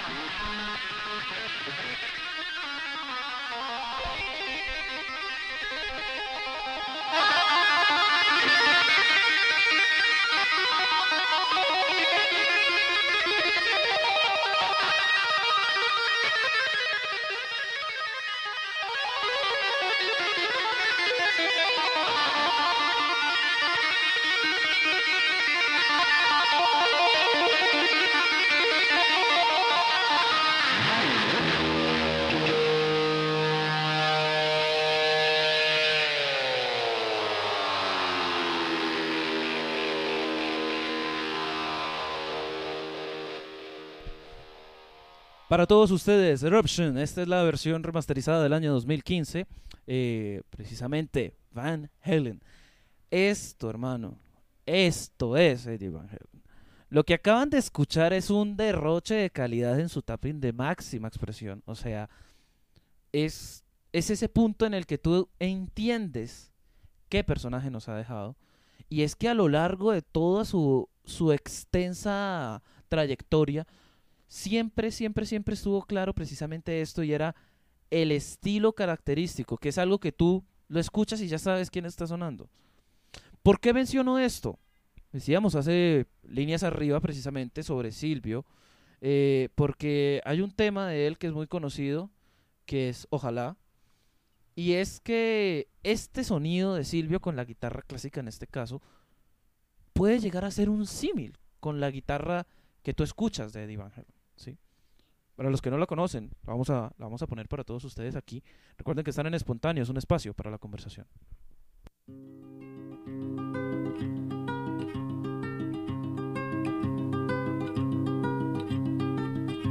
Ojalá que las hojas no te toquen el cuerpo cuando caigan. Para que no las puedas convertir en cristal. Ya, sí, ya sabemos que no es Van. Pero el punto es este, que tú lo escuches y sabes quién está tocando. Desde aquí, precisamente queremos extenderles a todos ustedes una recomendación. eh, desde el programa, pues desde Espontáneos. Exploremos. Hay mucha música por escuchar, mucho arte por, por precisamente disfrutar. Porque al final del día, ¿qué es lo que más nos hace humanos? Si no viene a ser el arte. La única manifestación real, de alguna u otra manera, que puede quedar históricamente a lo largo de toda nuestra estadía en esta tierra, es esto, el arte. Como humanos, ¿qué legado dejamos? Porque no va a ser lo mismo, precisamente como decíamos en programas anteriores con el maestro Oscar Medina Jaimes. No es lo mismo acercarte a un mosaico del Imperio Bizantino, acercarte a, qué sé yo, una instalación en el Museo de Arte Moderno, no es lo mismo. Y no es porque una cosa sea mejor o peor o lo que quieras, sino porque son las huellas de la humanidad que quedan por ahí plasmadas. Y una de esas huellas del siglo pasado es Eddie Van Halen. Yo creo que podemos continuar con el trayecto del programa. Y es que llegamos a una parte interesante, las preguntas del público. Y más adelante seguiremos escuchando Halen, obviamente. Vamos, de hecho, vamos a poner un rato aquí para seguir de fondo, obviamente, disfrutando todo lo que tiene que ser. Y hombre, es que no. Es que es. Es que está muy reciente. Yo todavía no lo supero. Yo aún no me lo creo. O sea, fue, fue el 6. Hace, hace nada. Entonces, Jump. Van Halen. Primera pregunta. Se la hace precisamente Juan Carlos eh, a, Mateo. Y es. Venga, la buscamos por aquí. Aunque yo creo recordar lo que dice. ¿Tienes alguna recomendación, algún canal para aprender a tocar guitarra? Antes de que Mateo responda, perdón. Juan Carlos, si estás en la ciudad de Bucaramanga o si te encuentras en Colombia, por lo menos, eh, se podría ver, no sé si, si, no, si no me estoy metiendo en rancho ajeno, no Mateo. Eh, Mateo dicta clases, es un tremendo profesor. Por eso les digo yo, es un nombre que no van a olvidar. Porque sus composiciones y pues precisamente lo que yo estoy seguro que va a llegar muy lejos este man, es un excelente profesor. Y si ustedes desean aprender a interpretar este instrumento, eh, cuenten de verdad con la recomendación que les hago aquí del, del amigo Mateo, que es tremendo músico. Entonces, eh, bueno, canal de YouTube, Mateo, ¿conoces alguno? Ok, bueno, así como decía Camilo, eh, sí, eh, yo actualmente estoy dando clases en línea. O sea que si estás en Europa, si estás en Estados Unidos, en África, o en Bucaramanga, o en Cúcuta, donde sea que estés, pues podemos al menos encontrarnos en alguna sesión y pues te puedo dar algunas recomendaciones, ¿no? Eh, pero sí tengo canales de YouTube muy buenos, recomendadísimos, y el primero es de una argentina, amiga mía, gran amiga mía, que se llama Lore Marilu GT. Digo, gran amiga mía, no es que seamos súper amiguis, sino que también me ayudó a mí cuando yo estaba con estas dudas de algunas cosas. Lore Marilu GT tiene un, un material súper recomendado, brother. Sí. Eh, es de Argentina, igual si tú la contas, si tú la contactas por Facebook, es una persona muy humilde que te responde. Simplemente hace eso, ¿no? Sabes que hoy en día a veces las redes sociales están hechas para dos cosas. O para crear ayudas o para crear gente creyéndose muy grande cuando no lo es. Pero Lore es muy buena persona y es muy buena guitarrista y tiene muy buenas clases. Otro es, creo que se llama Tus clases de guitarra. Ese es un clásico. es un argentino. Ese es muy bueno. Es muy bueno, Mario. Muy bueno, Muy bueno. muy bueno, Muy bueno, Muy, ese muy tipo bueno. toca muy bien. Muy didáctico. Eh, muy didáctico. muy eh. didáctico, eh, Mario muy limpio, sí. eh, un poco eh, ortodoxo a la hora de tocar, ¿no? A la hora cuando tú lo escuchas, tú dices, pues no, no es como escuchar a Lore, pero enseñando es muy bueno, ¿sí? Sí, es muy Y hay otro que me gusta que es de España, se llama Chachi Guitar. No, no lo conozco. Te dan tips chichi- eh, chiquitos. Son dos, son como dos o tres españoles que te dan tips chiquitos en algún videito y, y te recomiendan mucho, mucho. No, no te voy a dar este guitarra viva, eso no que da es solo cómo aprenderse a tocar tal canción. Y yo digo, muchachos, aprendan a tocar guitarra, eh, no a tocar las canciones, ¿sí? Porque si tú aprendes a tocar canciones, pues vas a tocar canciones. Pero si aprendes a tocar guitarra, puedes tocar todas las canciones que quieras. ¿sí? Entonces, es un gran consejo, es un gran consejo. Busquen aprender técnica, aprenderse todos los acordes. Y obviamente, eh, Lore Marilú GT, eh, tu- tus clases de guitarra. Y eh, Chachi, Chachi Guitar. Muy buenos. Para los que nos preguntaron, para la audiencia, les pasaré por escrito precisamente los nombres ah, apenas podamos. Estoy trabajando en ello porque tampoco sé cómo se escriben. Entonces, apenas los tenga, se los paso por acá, precisamente por el chat en vivo de espontáneos que están ustedes aquí presentes. Y siguiente pregunta, nos preguntaba Edelson hace un par de minutos. Nos hacía una pregunta que precisamente vamos a buscarla porque en medio del chat ya no la veo. Y bueno, y seguimos escuchando precisamente a Van Halen. Bien, nos preguntaba Edilson. Señores, ¿qué hay de la electroacústica? ¿Sirve para tocar rock? Eh, Claro. claro, sí. Clarísimo. Es más, te voy a mostrar una cosa, Edilson. No sé si, la, si, si, si Mateo le guste tanto como a mí y si al público lo conozca. ¿Ustedes conocen una banda que se llama Dire Straits? El guitarrista es Mark Knopfler. Sí, Uf, Ahí es como que me vas a corchar, o creo que la he escuchado. Creo que la he escuchado. Esto que van a escuchar es una guitarra. A ver, es una Stratocaster. Pero hay una versión del disco, hay una versión de disco que está grabado con una guitarra, una pseudo electroacústica ahí medio picha, medio extraña. Y es tocado con los dedos, óigase bien, con los dedos, no tiene púa. Para ustedes, Sultans of Swing, este tema de Dire Straits. Entonces, con su permiso, señor Eddie Van Halen.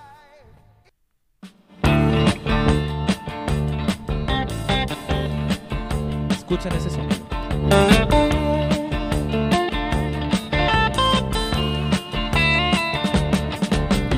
Shiver in the dark, it's raining in the park, but meantime.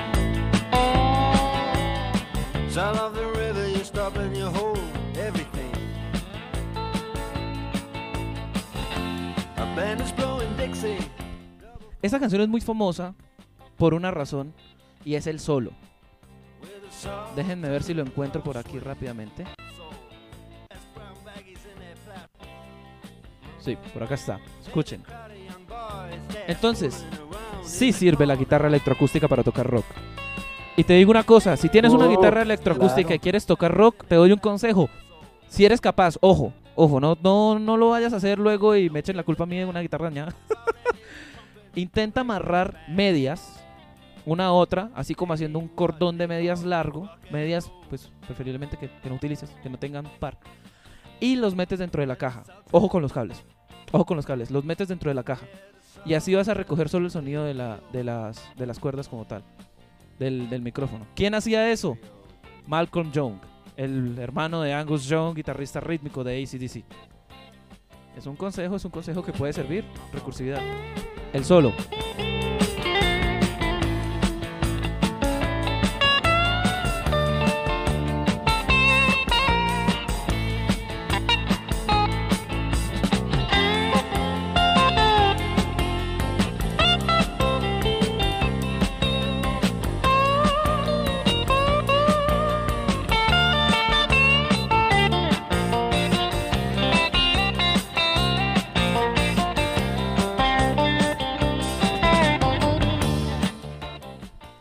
Sí, es tocado con dedos. es un tremendo guitarrista. Claro, es, una- tremendo. es uno de mis guitarristas favoritos. Cuando hablas de esa pregunta, claro, nos enfrentamos a que, digamos, Slash tiene un concierto ya después de Guns Roses. Tiene un concierto acústico con Miles Davis, creo. No, Miles Davis no, Miles, ¿cómo se llama? Camilo, el cantante de del proyecto solista de Slash. Miles, Ah, ¿qué? sí, a mí ¿Cómo? también se me escapa el apellido de este man. Ah, bueno, alguno de los panelistas que nos eche un salvavidas. Es que Miles Davis es el trompetista. el ¿no? trompetista de jazz. ahí la, la un poquito de confusión. ahí, sí, sí, sí. Pero, pero, pero sí, el proyecto solista de Slash toca eh, Switch Your Mind con la guitarra acústica, electroacústica, que estaba mencionando la electroacústica. Eh, basa el álbum de los Eagles, eh, Hotel California, ¿no? El disco Oh. Hotel California. No. Eh, intro con una, eso se llama una docerola, guitarra de 12 cuerdas, pero eso no significa que no puedes tocar lo mismo con una de 6. De hecho, ¿Sí? ya que mencionas a los Eagles, es que yo quería mostrarles algo antes de, perdón. Ya que de verdad quiero motivarlos a que a que lo exploren. Porque si bien ya la crisis coronavirusesca está disminuyendo un poco, eso no quiere decir que no debamos seguir cuidándonos y estando en casa y no salir a menos que sea del todo necesario. Pues yo les cuento que una buena forma de sobrellevar esto es la exploración del arte. Como llevamos diciendo desde que empezamos espontáneos, eh, explorar el arte durante estas épocas puede ser lo mejor que pueda pasarles. Uno nunca sabe qué talento escondido tenga. Y antes de pasar a esto, quiero que escuchen Money for Nothing. Esto, también tocado por Mark Knopfler, con dedos precisamente, esta canción, es, es, es, muy interesante. A ver, esperen, déjenme ver si, si logramos. Que creo que no lo están escuchando. Un segundo. Y ahora sí. Bien, entonces, entre tanto, mientras comienza, yo les cuento que aprovechen. Dijo Mateo, casi todos tienen una guitarra arrumbada en un, en un closet. En el armario, por ahí está la guitarra. Sáquenla, denle un tantito de amor. Desempólvenla, afínenla, compren una cuerda, dos, tres, seis, las que falten. Eh, y háganle, uno nunca sabe, uno nunca sabe qué pueda pasar. De verdad, una recomendación. Y entonces, Bueno, y los que tenemos un bandolín, ¿qué hacemos? pues, creo que tenemos tarea. Uh, hay muchas cosas por Buscar hacer. métodos medievales. Mira, Mm. eh, no, ni tanto, Gami. Ubica, mira, un consejo para cualquier persona que tenga cualquier instrumento. Ubique cuál es el do, cuál es el re, cuál es el mi, cuál es el fa, cuál es el sol, cuál es el la, el si, pues el do. La escala que nos ponían desde cuando éramos niños, el típico do, re, mi, fa, sol, la, si, do, que todo el mundo sabe, y el que no sepa, pues bueno, do, re, mi, fa, sol, la, si, do, ¿sí? Y ubicas eso y empiezas a tocar cualquier cosita. ¿Sabes? A veces nos queremos ir a tocar November Rain, nos queremos tocar el solo de One de Metallica sin saber tocar de pronto un tema tan sencillo, tan importante en la historia de la música como la canción de la alegría. Bueno, sí. que por más de que parezca algo sencillo, si tú no empiezas por lo elemental, por lo sencillo, no vas a llegar nunca a tocar November Rain, nunca vas a llegar a tocar One de Metallica, nunca vas a llegar a tocar cualquier tema que quieras, ¿sí? Eh, cuando tú eras niño, primero te enseñaron a correr o te enseñaron a caminar, Eso. ¿sí? Entonces piensa en eso, ¿sí?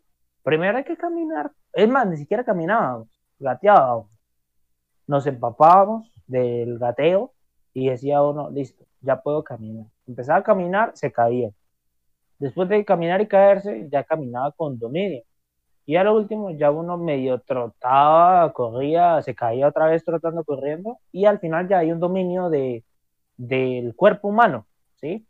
Lo mismo es el instrumento. Tú no puedes llegar de una vez, quiero tocar un tema de John Petrucci, quiero tocar este tema de Eddie Van Halen, cuando no sabes tocar, los pollitos dicen que de verdad que no es mi insistencia, pero los temitas que cuando escuchamos cuando éramos niños eh, son los temas mejores en cuanto a la pedagogía para, para, para aprender. Yo estoy estudiando licenciatura en música y se los confirmo, muchachos.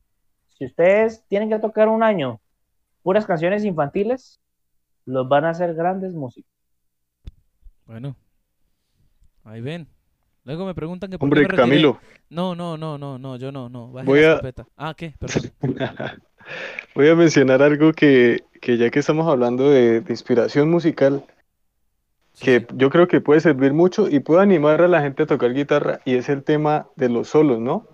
Ya habíamos mencionado y ya se, se pusimos a escuchar el solo de, de Beat It de Eddie Van Halen en la canción de Michael Jackson, pero pues también animo a la gente que nos comparta qué otros solos, de pronto no tan conocidos, pero que sí les gusta y que les llama mucho la atención, nos pueden compartir, pero también a ustedes les hago la pregunta, ¿qué solos que hay muchísimos, ¿no? O sea, la guitarra eléctrica, yo creo que una de las características principales o, o que ha pasado tanto a la, a la fama es por, porque nos da, nos permite escuchar estos solos tan geniales, ¿no? Que uno en el baño o, de pronto por ahí, no sé, en la pieza o algo, siempre se imagina o con una escoba haciendo estos solos pues de, de artistas tan famosos, ¿no?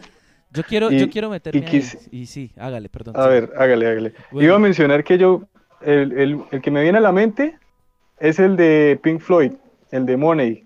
Uy, es el un solo, de muy bueno. es sabroso. A mí me En- gusta más el de Time, pero el solo de Money es sabroso.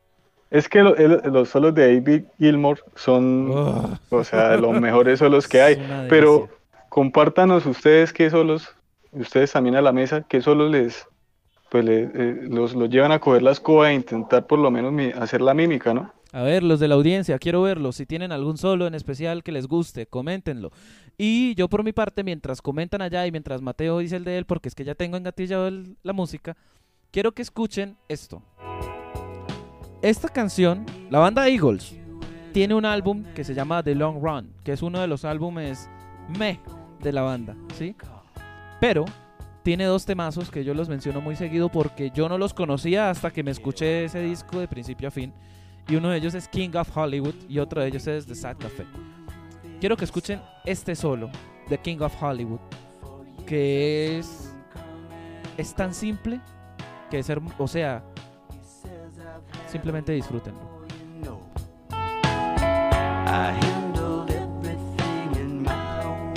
Mientras tanto, vayan dejando sus preguntas, vayan dejando sus aportes, que aquí están en Espontáneos, un espacio para la conversación.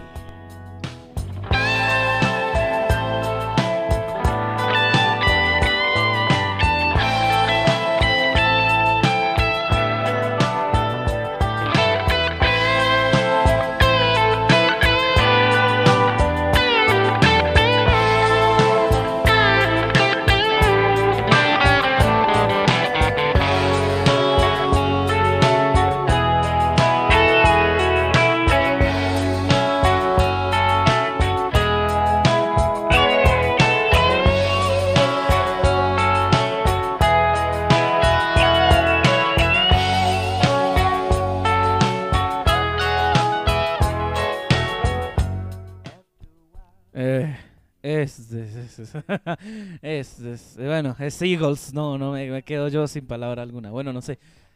Nos dice Juan Carlos Jaimes, One de Metallica. Que de hecho lo mencionaron ya aquí en el programa, un tremendo solo que también lo vamos a buscar. ¿Qué nos dice Mateo? Un solo que le quiera recomendar a la audiencia. Es que va a salir con cosas un poquito, como que usted va a decir, ¿en serio? No, sí, yo sé, usted es muy así. Yo soy muy extraño porque yo la verdad me estoy acostumbrado a tocar cosas muy complicadas. Que a la hora de la verdad la música la encuentro como muy disfrutable en lo más sencillo. Claro. ¿sí? Me encanta. es que me va a decir, ¿en serio? La audiencia va a decir, de verdad, pero me gusta mucho sol. Que yo digo, con el palo de la escoba los toco. Obviamente con la guitarra también, pero me encanta American Idiot. ¿en serio? me encanta, me encanta, me encanta Holiday. Green Day, solos de cuatro notas que son muy, muy lindos. ¿sí? Y una cuña especial, obviamente un solo un poquito más complicado, el de November Rain, me encanta. Y de hecho lo acaba de mencionar Julián. Sí, me gusta muchísimo. ¿sí? La Hambre Reina es un tema que Slash cuando grabó esa guitarra se hizo como cuando tú ves una carretera, ¿ves? Y no tiene ni un solo huequito. Eso es lo que hace Slash, ¿sí? Hace el pavimento perfecto para que para que esa canción sea eh, eh, totalmente perfecta. Esa canción es perfecta. Sí, sí. Y eso que hay mucha gente, y de hecho hay muchas personas, porque lo he escuchado, que no les gusta Slash en absoluto, lo detestan. A mí no me disgusta. Sí digo que de pronto lo pudieron llegar a inflar en su momento en alguna ocasión. Y digo, considero que hay guitarristas que deberían ser más famosos que Slash. Pero pues al, al final del día, si tiene la fama es por, por algo, ¿no? Entonces, recomendaciones, ya saben, King of Hollywood. Eh, el temazo este, ¿no? De que nos acaba de mencionar de Green Day, que yo no me lo esperaba. yo no me lo esperaba, la verdad. Aunque, sinceramente, pensé que me iba a salir con una canción de Luis Miguel, por lo que estamos acostumbrados con Mateo. No sé, yo dije, va a salir con una canción de Luis Miguel porque, ah, el, eh, buen Mateo. Y nos dice acá Juan Carlos Jaimes, One de Metallica. Nos dice también Julián, eh, el peluca slash November Rain. Y sí, y sí, yo creería que son los representativos para la historia. Y bien, avanzamos. Y llegamos a una parte que, que muchos estaban esperando, yo creo. Y es una pequeña muestra de Mateo. Queremos escucharlo. Bueno, escucharlo un poco más. Uy. Dios mío. ¿Quién lo diría, no? Qué sorpresa. Dame un pues. segundito y me, me acomodo acá medio, Dale, y, cerca el, me- cerca- medio decente. y el micrófono cerca al ampli para poder este, escucharlo bien y tal. Entonces ya sabe, igual acá estamos. Mientras tanto, mientras tanto yo les voy comentando que estén pendientes de precisamente el contenido de espontáneos porque estamos trabajando en las cápsulas. Como bien saben, cada capítulo en la medida de lo posible va a tener una cápsula que va a ser contenido pues comprimido de respuestas y datos mm, demás el para ustedes, ¿sí? Tendremos cápsula precisamente de varios capítulos y yo les voy a contar algo, algo que por ahí estaba y es que no sé si recuerden del programa anterior del de los discos de vinilo. Logramos hablar con Discos Cosmos y hay una promoción especial para los oyentes de espontáneos y las personas que quieran iniciar su colección de discos de vinilo. Se pueden ir a la página de Discos Cosmos en Instagram, ya nos verán en la cápsula precisamente mencionándolo, eh, porque de verdad, como les decíamos, eh, si mencionábamos a Discos Cosmos en el programa anterior, es porque verdaderamente vale la pena. Si quieren iniciar o retomar una colección que tal vez ya consideraban perdida, eh, considero que deben darle una oportunidad. Entonces, bueno, estamos esperando precisamente porque Mateo nos diga ya, estamos listos y, y haga llorar la guitarra. Recuerden que están en espontáneo, es un espacio para la conversación. Ok. ¿Me escuchas? Yo sí. Entonces los demás también. segundito. ¿Escucha mi guitarra? Sí, se escucha, hágale. Ok. Espérame, es que estoy cuadrando acá Listo, Uy. hágale, hágale. Tómese su tiempo, que acá estamos algo- precisamente con la audiencia. algo. Hágale, hágale, sencillito, pero hágale. porque Bueno, como ya saben, pueden seguir el canal de Mateo, que está aquí en la descripción del video. Eh, perdón, eh, traficando rimas. Entonces ahí pueden precisamente eh, seguirlo, dar like, ver los videos de él. Y en los videos anteriores, en las otras colaboraciones que hemos hecho con el maestro Oscar Medina Jaimes, con el maestro Álvaro Martín Gómez Acevedo, también están los canales de ellos en los videos para que los puedan chismosear si quieren ver cositas de discos de vinilo, si quieren ver cositas de historia del arte. Por ahí está, por ahí está el canal para que, para que le echen un ojo. Y, y bien, bueno, muchísimas gracias a todos por estar aquí presentes esta noche, como siempre, fieles a el contenido de Espontáneos. Entonces, eh, bueno, continuando aquí con todo lo demás, vamos a ver cómo, cómo va la cosa. Ah, bueno, vamos, que, Bueno, que aquí por el interno también nos sueltan otro solo, Sweeting Bullets de Megadeth. Una recomendación también. ¿Qué pasó? Mateo, cuéntelo. uf, ya. ¿Escuchan mi pista? A ver. Sí, ¿Sí escuchas? sí, sí, sí. Hágale. Ok, bueno. Hágale que Voy a improvisar, muchachos. Por favor, con ustedes, Mateo Fuentes.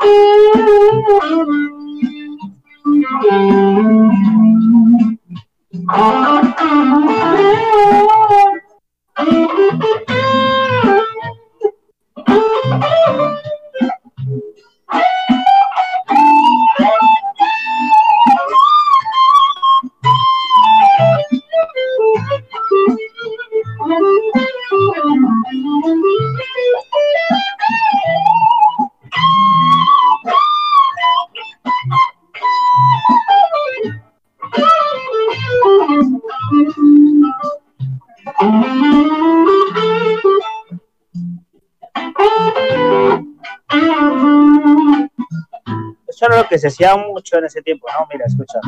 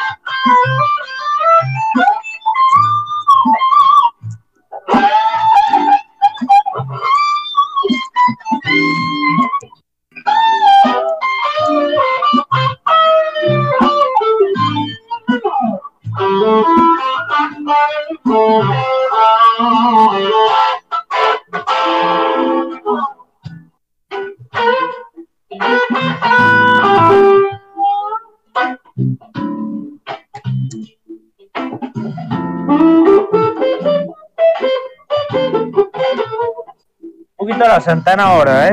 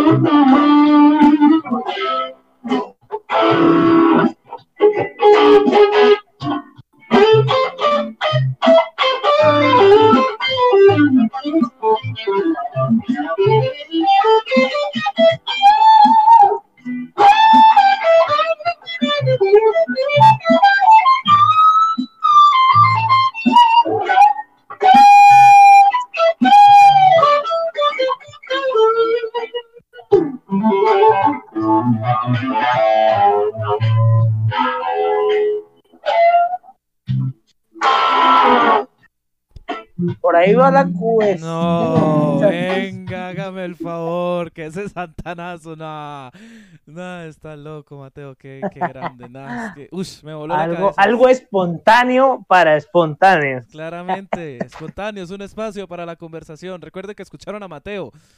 Bueno, no, es que esto es, bueno, ya le pusimos más sabor a este, a este directo de esta noche. Y de verdad, agradecido con Mateo por estar aquí con nosotros, demostrándonos su talento. Y que, hombre, me gustaría en algún momento, si se pudiese. eh, Mateo tiene una composición, una hermosa composición que se llama Guapanela. Me gustaría que la buscasen. Y, y no, fuera solamente esa. Es de verdad, es un músico muy talentoso. Para que vean qué talento hay. Solo falta apoyarlo. Por eso estamos aquí también con Mateo en Espontáneo. Es un espacio para la conversación, dándole difusión a nuestros grandes artistas de nuestro territorio nacional que tal vez no son tan conocidos como podrían llegar a ser. Y entonces, vamos a continuar. Y gracias, de verdad, Mateo, por deleitarnos con esta muestra solística que, bueno, ustedes ya saben, a mí me vuela la cabeza. a mí me dicen Santana y ya mi cabeza está lejos. Entonces, bueno, preguntas. Las preguntas. Y hay una sola pregunta que generalmente nuestros oyentes saben que es una pregunta que se le hace, ¿sí? Aquí al, al, al invitado especial, que cada panelista le hace una pregunta cualquiera que sea. Entonces, bien, entonces es el momento de que Carlos y Camilo Arevalo le formulen una pregunta aquí a nuestro invitado, a Mateo. Que yo ya le tengo, yo ya tengo la mía, ya tengo la mía lista y, y fue la que conversamos antes de precisamente salir al aire, que es la de la muerte de la guitarra eléctrica. Yo tengo una bastante eh, rara, la verdad, Hágale, pero bueno. hágale que yo estoy acostumbrado a esas preguntas raras, Carlos. Lo de lo del bandolín era en serio. Yo tengo un bandolín Uf, que me heredó mi abuelo y que cambió de una guitarra acústica normal. Y siempre me han preguntado cómo debería empezar a, a- a aprender a tocarlo, porque me parece más difícil que una guitarra acústica, a mi parecer, no sé qué piense. Bueno, pues, pues son instrumentos diferentes. Un bandolín. Mm, Un bandolín, si no me recuerdan, pues es la misma mandolina, ¿cierto? Sí, es la misma mandolina. Ok. La mandolina, pues sí, es un instrumento que es un poco, se puede volver un poquito extraño. Obviamente las posiciones no van a ser las mismas ni que un ukelele, ni de una guitarra como tal, sino que hay que buscar pues, la manera de tocarlo. Pero yo cuando te recomendaba eso, eh, bueno, es una referencia implícita a buscar ejercicios sencillos, ¿sí? Cuando tú empiezas a hacer ejercicios sencillos sobre algún instrumento, eh, tú empiezas a desarrollar una agilidad para tocar ese instrumento, ¿sí? No es lo mismo hacer un ejercicio sencillo para guitarra que un ejercicio sencillo para mandolina, ni hacer un ejercicio sencillo para violín. Son tres cosas totalmente diferentes, ¿sí? Es como, yo no sé si ustedes muchachos ven fútbol, pero es como decir, bueno, yo juego fútbol, yo soy delantero, pero puedo jugar de defensa, ¿sí? Eh, te toca aprender otra vez cómo jugar para poder jugar bien de defensa. Es lo mismo cuando tú agarras una guitarra y agarras una mandolina. ¿Sabes tocar guitarra? Guitarra es el delantero. Entonces sabe ser delantero, pero no sabe ser defensa. O hay gente que es defensa, toca mandolina, pero no toca guitarra, no sabe ser delantero. ¿sí? No sé si me entienden esa analogía. Yo veo muchos deportes. Pero lo que quiero Sí, llegar es sí. que son cosas absolutamente diferentes y te tocaría pues obviamente buscar ejercicios de iniciación en mandolina. Te va a salir un tipo por YouTube que probablemente te lo tengas que aguantar media hora, pero esa media hora va a valer mucho. ¿sí? Entonces, lo mismo, recomendaciones es, si encuentras un ejercicio, repítelo, repítelo, repítelo, repítelo, repítelo. ¿sí? Eh, y obviamente cuando te digo lo de los pollitos es porque a veces uno dice, bueno, yo ya toco, tengo la técnica, pero no sé qué tocar. Cuando digo los pollitos es porque pues es un tema que todo el mundo puede tocar de manera eh, sencilla, ¿sí? O sea, son cosas que son digeribles, sencillas y cómodas para nosotros, ¿sí? Como cuando nos ponían ahí en tercer grado a leer rin, rin, rin, a cuajo y no nos ponían en tercer grado a leer la, la Odisea y la Iliada, sino que ya nos lo ponían en grados superiores. ¿sí? Es exactamente lo mismo. Tú tienes que primero tocar cosas sencillas para luego llegar a hacer cosas que suenen más a música y que tú digas, wow, esto me gusta. Yo recuerdo cuando yo era más pequeño, a, a mí me enseñaron a tocar piano. Y recuerdo que las canciones que siempre lo, lo ponen a uno a tocar al principio es La Estrellita, Los Pollitos y, y un vals que es sencillo, pero no, no lo recuerdo bien ahorita. Pero sí, sí, realmente toca empezar desde lo más básico. Es, es así. Siempre te van a poner, hay un libro de, de por sí y te vas a reír y los del chat se van a reír y todo el mundo se va a reír, pero hay un libro que yo vi, que yo vi el semestre pasado, yo vi en quinto semestre de música, en donde me enseñan a tocar estrellita, donde me enseñan a tocar en piano, ¿no? Yo toco guitarra, pero en piano como no es mi instrumento principal, me enseñan a tocar estrellita, me enseñan a tocar esto, ¿cómo se llama este tema? El cumpleaños, me enseñan a tocar los pollitos, pero bien tocado. y uno dice, pues madre, pues tiene su cuento. Y es que esas canciones están hechas para aprender. O sea, son canciones infantiles porque están hechas para niños, para que sean sensibles, sensibles no, perdón, sencillas, a la pedagogía de un niño. O sea, si un niño puede aprender con ello, tú también puedes aprender porque esta canción está hecha para aprender, no solo para niños. ¿eh? Lo que pasa es que uno dice, ay, los pollitos, qué pereza, es una canción para niños. Pero en realidad, pues es una música muy buena. No sé si Camilo conozca al maestro Freddy Suárez. Claro que sí. No sé. Ese te agarra los Mm. pollitos y te lo convierte en una canción de 1859 notas. Nah, es un... es tremendo, maestro Freddy Suárez, sí. Nah, es una locura. Es una locura. es Mateo, yo voy a hacer, eh, voy a realizar la pregunta para ti y para el público también, y es esto, ¿cómo ves el futuro de la guitarra? Porque vemos que en la actualidad, pues quizás ya sea un género preferido por, pues por, ya por viejitos, nosotros ya estamos, eh, digamos, avanzados de edad, ¿no? Pero la gente, no mentiras, pero la gente ahorita prefiere consumir, y esto es, hay que ser francos, trap o música más, digamos, producida por computador y no tanto la música, digamos, de grandes conciertos con guitarras, con un montón de instrumentos en vivo o que requirieran de mucha gente, sino que ahorita la figura del trapero o del reggaetonero y etcétera. Entonces, ¿cómo ves el futuro de, pues de, de- de esta cuestión de la guitarra de, y para animar también a la gente a que, a que le sigan dando vida a esta música, pues que no está en riesgo de morir, pero que sí quizás ya esté pasando como a moda de, de viejitos, ¿no? Bueno, este es el, el preludio de la crucifixión que me va a hacer ahorita Camilo con la próxima pregunta, brother. Preludio de la crucifixión, Sí. qué creativo. No, porque lo digo porque, porque, a ver, hombre, no es un secreto. Hoy en día la música es una cosa orgánica que, eh, pues cualquier persona con mínimo conceptos puede hacer. Y no solo puede hacer, sino puede hacer un tema que llegue a sonar de acá a Europa. ¿Sí? Entonces, ¿cómo el futuro de la guitarra? Eh, no voy a ser piedoso. Lo veo mal. Lo veo mal. Lo veo mal porque eh, nos hace falta otro ser revolucionario. Y lo que hemos visto es que los grandes, los papás, están muriendo, ¿no? Y no solo en, Europa, sino me gustaría también tocar el tema de un grande que murió hace un buen tiempo y fue Gustavo Cerati. Grande de la guitarra eléctrica, revolucionario de la guitarra eléctrica, que en, en América Latina pues dejó una marca grandísima, ¿sí?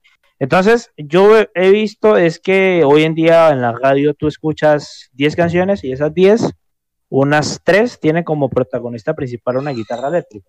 No estamos tampoco en la quiebra, pero vamos para la quiebra. ¿Sí?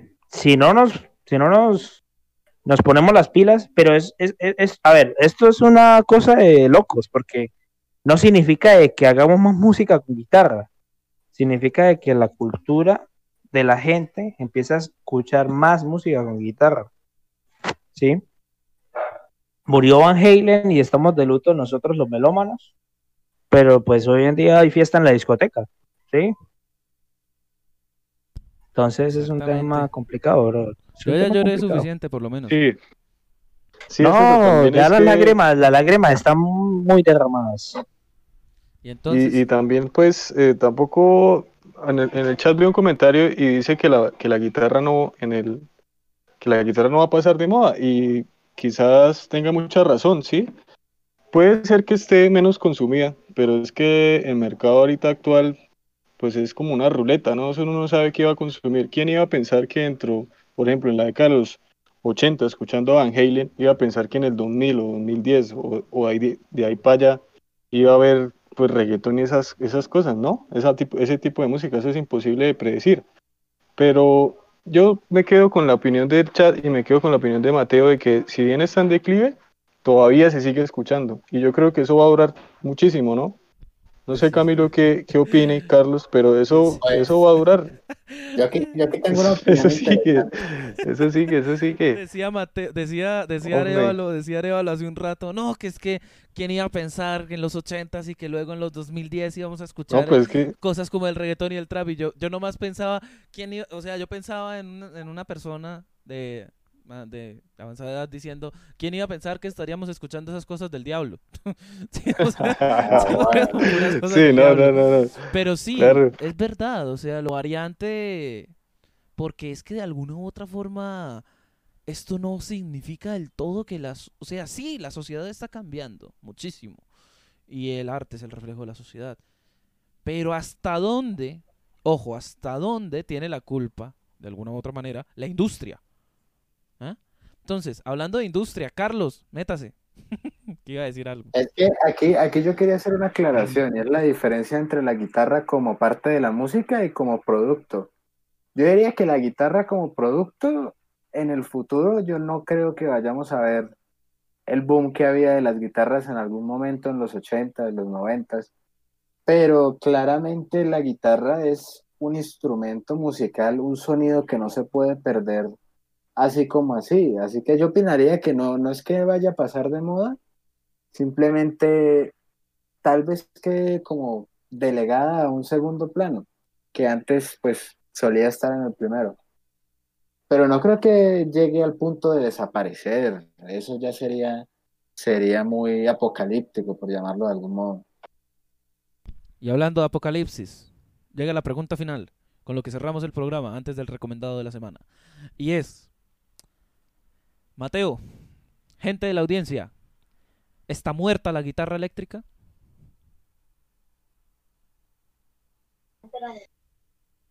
Am, eh, hombre, pues me, me, me legó como decirle, eh, como decir que, no sé, es que no sé, como decir si mañana, si ayer jugó bien Colombia o ganó Venezuela o, o le ganó a Venezuela que jugaba mal, ¿sí?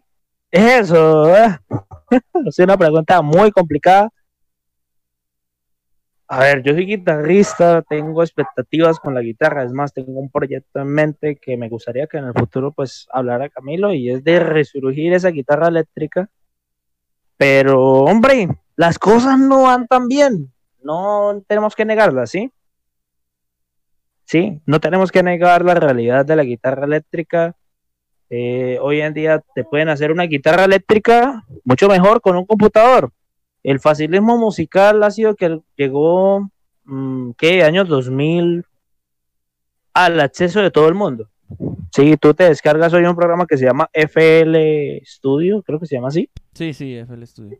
y te, te, te descargas esa vaina y simplemente puedes hacer solos mejor que yo. ¿Sí? Simplemente de una manera manual, perfecta, y hoy en día la gente está buscando ritmo, no está buscando ni melodías ni armonías. La gente quiere ritmo para bailar en la discoteca. Cualquier persona que escucha música lo asocia con bailar de una vez en una discoteca, las fiestas, o sea, la música va asociada con la fiesta, la música va asociada con el alcohol, y, y creo que es un concepto totalmente erróneo porque es más importante pensar en el arte, pensar en, en, en, la estética de lo que nos está ofreciendo lo que estamos escuchando, ¿sí? Mm, Coincido plenamente. La guitarra no ha muerto, la guitarra, la guitarra queda inmortal, ¿no? O sea, yo creo que dentro de 50 años, cuando yo tenga unos hijos, ellos van a decir, uy, este tema es buenísimo, y escuchan por allá, pararara, tan, tan, a Switch y digan, qué temazo, pero van a decir, wow, es un temazo, de cuando tú escuchas un temazo y se queda como un temazo, pero no se queda como nada en el presente, ¿sí? Claro. Entonces lo que yo espero es que los nuevos músicos, los nuevos guitarristas, no se queden estancados, ¿sí? Hay ofertas muy buenas de tocar reggaetón, ¿sí? Hay ofertas muy buenas de tocar reggaetón eh, como guitarristas, pero pues eh, dejemos de pensar un poquito en eso y pensemos más bien en el futuro de nosotros, ¿sí? Pensemos un poquito más en el futuro de nosotros como músicos, totalmente, ¿no? O sea, lo que te digo, ¿no? He tenido muchos amigos guitarristas buenísimos, tocaban, pasaron de tocar solo de Van Halen a tocar eh, temas de Bad Bunny y les va a dar ri- risa, pero de verdad es- estoy hablando en serio. Eh, son dos polos totalmente opuestos y no estoy diciendo que la música sea mala. Estoy diciendo que estamos echando a la tumba algo por simplemente ser muy ambiguo, por no estar a la moda, ¿sí? Entonces, es un poquito como también un tema de la sociedad, ¿no? Del despertar de la gente y decir, venga, esto es bueno, esto es bueno, hay que escucharlo, ¿sí? Hay que escucharlo. Hoy en día, pues estamos viendo que lo que la televisión nos vende, lo que eh, las noticias nos venden, pues no tiene nada que ver con cultura, sino con moda. Entonces, está jodida la cosa, Camilo. No creo que puedo decir si está muriendo, ni tampoco le puedo decir no está muriendo. Simplemente le puedo decir que ha llegado una nueva moda muy fuerte, ¿sí? Eh, eh, Camilo, ¿ha visto Star Wars? Tristemente es de las cosas, como friki que soy, de las cosas que me falta ver. Ok, en Star Wars había el lado oscuro y el lado, pues, del bien, pues, lado el, fuerza, el sí. lado bueno, ¿no? Sí, sí, sí. el lado de la fuerza. Y entonces llega el que tenía que darle equilibrio a todo. Y en vez de darle equilibrio a todo, se fue para el lado oscuro. Y quedó un desequilibrio grande en la fuerza. ¿sí? Eh, eso pasó. O sea, eso, eso está pasando en este momento. Sí, la música de nosotros no significa que sea mala, no significa que sea algo que no vale. Significa que ha llegado algo y se ha impuesto de tal manera que, que por lo menos, vamos a hacer un experimento. Aquí tengo una niña, ¿cuántos años tiene? Espera, ¿cuántos años tiene Sofía? ¿Siete? ¿Ocho? Eh, Aquí tengo una, una invitada. Sofía, un ejemplo. Sofía, ¿usted sabe quién es Eddie Van Halen? ¿No? Me, diga, ¿sí o no? Dice que no, ¿sí? Entonces, hombre, ¿sabe quién es Camilo Echeverry? El que canta la de Tutu, ¿sí sabe quién es? Ah, ese sí, cierto. ¿Sabe, sabe qué es despacito? Sí, sí, sí. Despacito de la canción. Ah, sí sabe. Bueno, exactamente. O sea, lo que yo te digo, ha llegado una moda muy grande que ha impuesto sobre la sociedad y simplemente pues nos ha borrado, ¿sí? Entonces, hay que buscar un nuevo resurgir. Y ese resurgir, yo estoy seguro que esto va a sonar como Avatar, la leyenda de Aang. Pero yo sé que el Avatar podrá salvarnos, Aang podrá salvarnos y Esa es- va a ser, metáfora. va a ser Mateo, ¿no? Metáfora. Bueno, venga, Ojalá, ojalá fuera yo. pues. Bueno, vamos. necesitamos más fuerzas. Y de hecho, de hecho aquí entre el público y está muy activo en los comentarios. Hay un personaje que pronto traeremos a, a la mesa de conversación por un proyecto que ella tiene precisamente con folclore y cultura, ¿sí? Y, ella es Camila Pedroso, está ahí con los comentarios, la pueden seguir. Eh, muy recomendado también su contenido, su, su aporte precisamente a la música.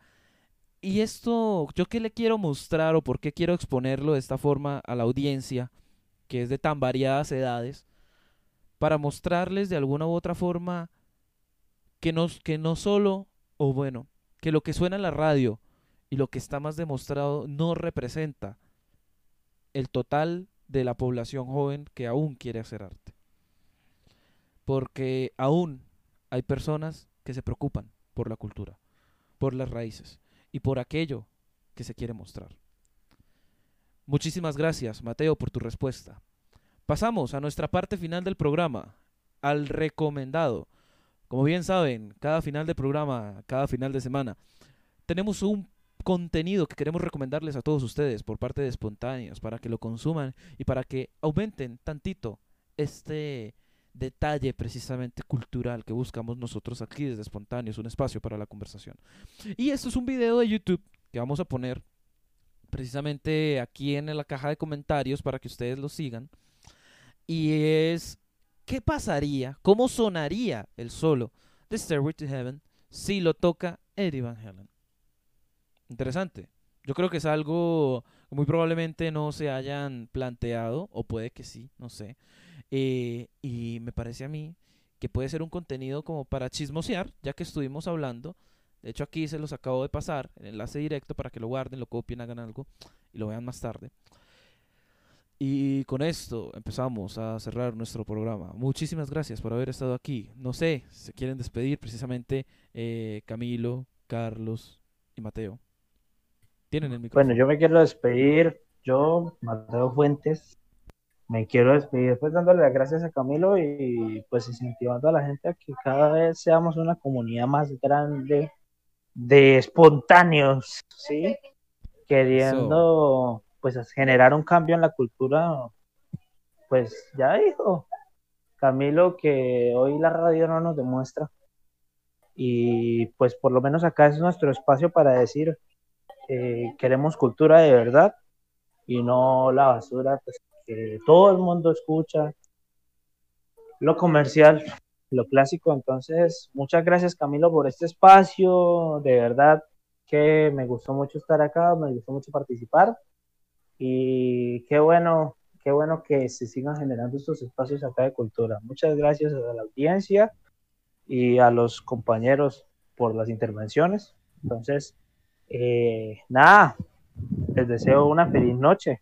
Parte de Mateo Fuentes. Muchas gracias, Mateo, por haber estado presente.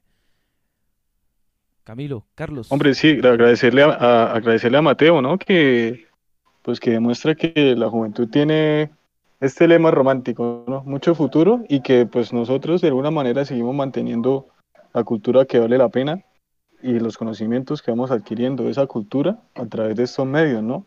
Y nada, yo creo que el mensaje de Mateo recoge mucho lo que, pues mi, mi opinión en últimas, ¿sí?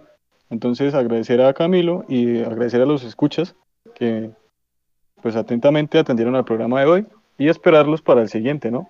Que va a estar también muy interesante, Claro. que ya Camilo si quiere les, adelan- les adelanta alguito y nada, un saludo y, y que estén bien todos. Yo so- yo les digo que es una sorpresa. es una sorpresa. Muy interesante. Sobre todo el invitado también va a estar brutal para que hagan sus preguntas. Carlos, perdón, te interrumpí. sigue. confirmo. Y yo diría que también agradecer la música, ese solo de ahorita estuvo brutal, por ponerlo Uf. en palabras. Papá. Sí. Ese solo de ese solo de Mateo a los Santana me, me transportó, me llevó lejos. Brutal, brutal, en serio, genial. Uf. Sí, y en el canal estoy viendo que hay, hay aún más, hasta hay un gameplay de Call of Duty Mobile que combina bastante bien con la música, ¿no? el contenido variado de nuestro compañero Mateo para que lo disfruten. Ahí está, precisamente en la descripción del canal, del video, de este directo para que lo sigan. Bueno, y con esto les agradecemos por su presencia esta noche. Con esto termina nuestra transmisión de hoy. Gracias por estar con nosotros y por favor no olviden dejar like, suscribirse al canal y activar la campanita. Recuerden que también pueden escuchar este contenido en Anchor.fm, Google Podcast, Apple Podcast y Spotify. Les habló su anfitrión, Camilo Eduardo Vázquez. Que tengan una muy buena noche. Recuerden que estuvieron en Espontáneos, un espacio para la conversación.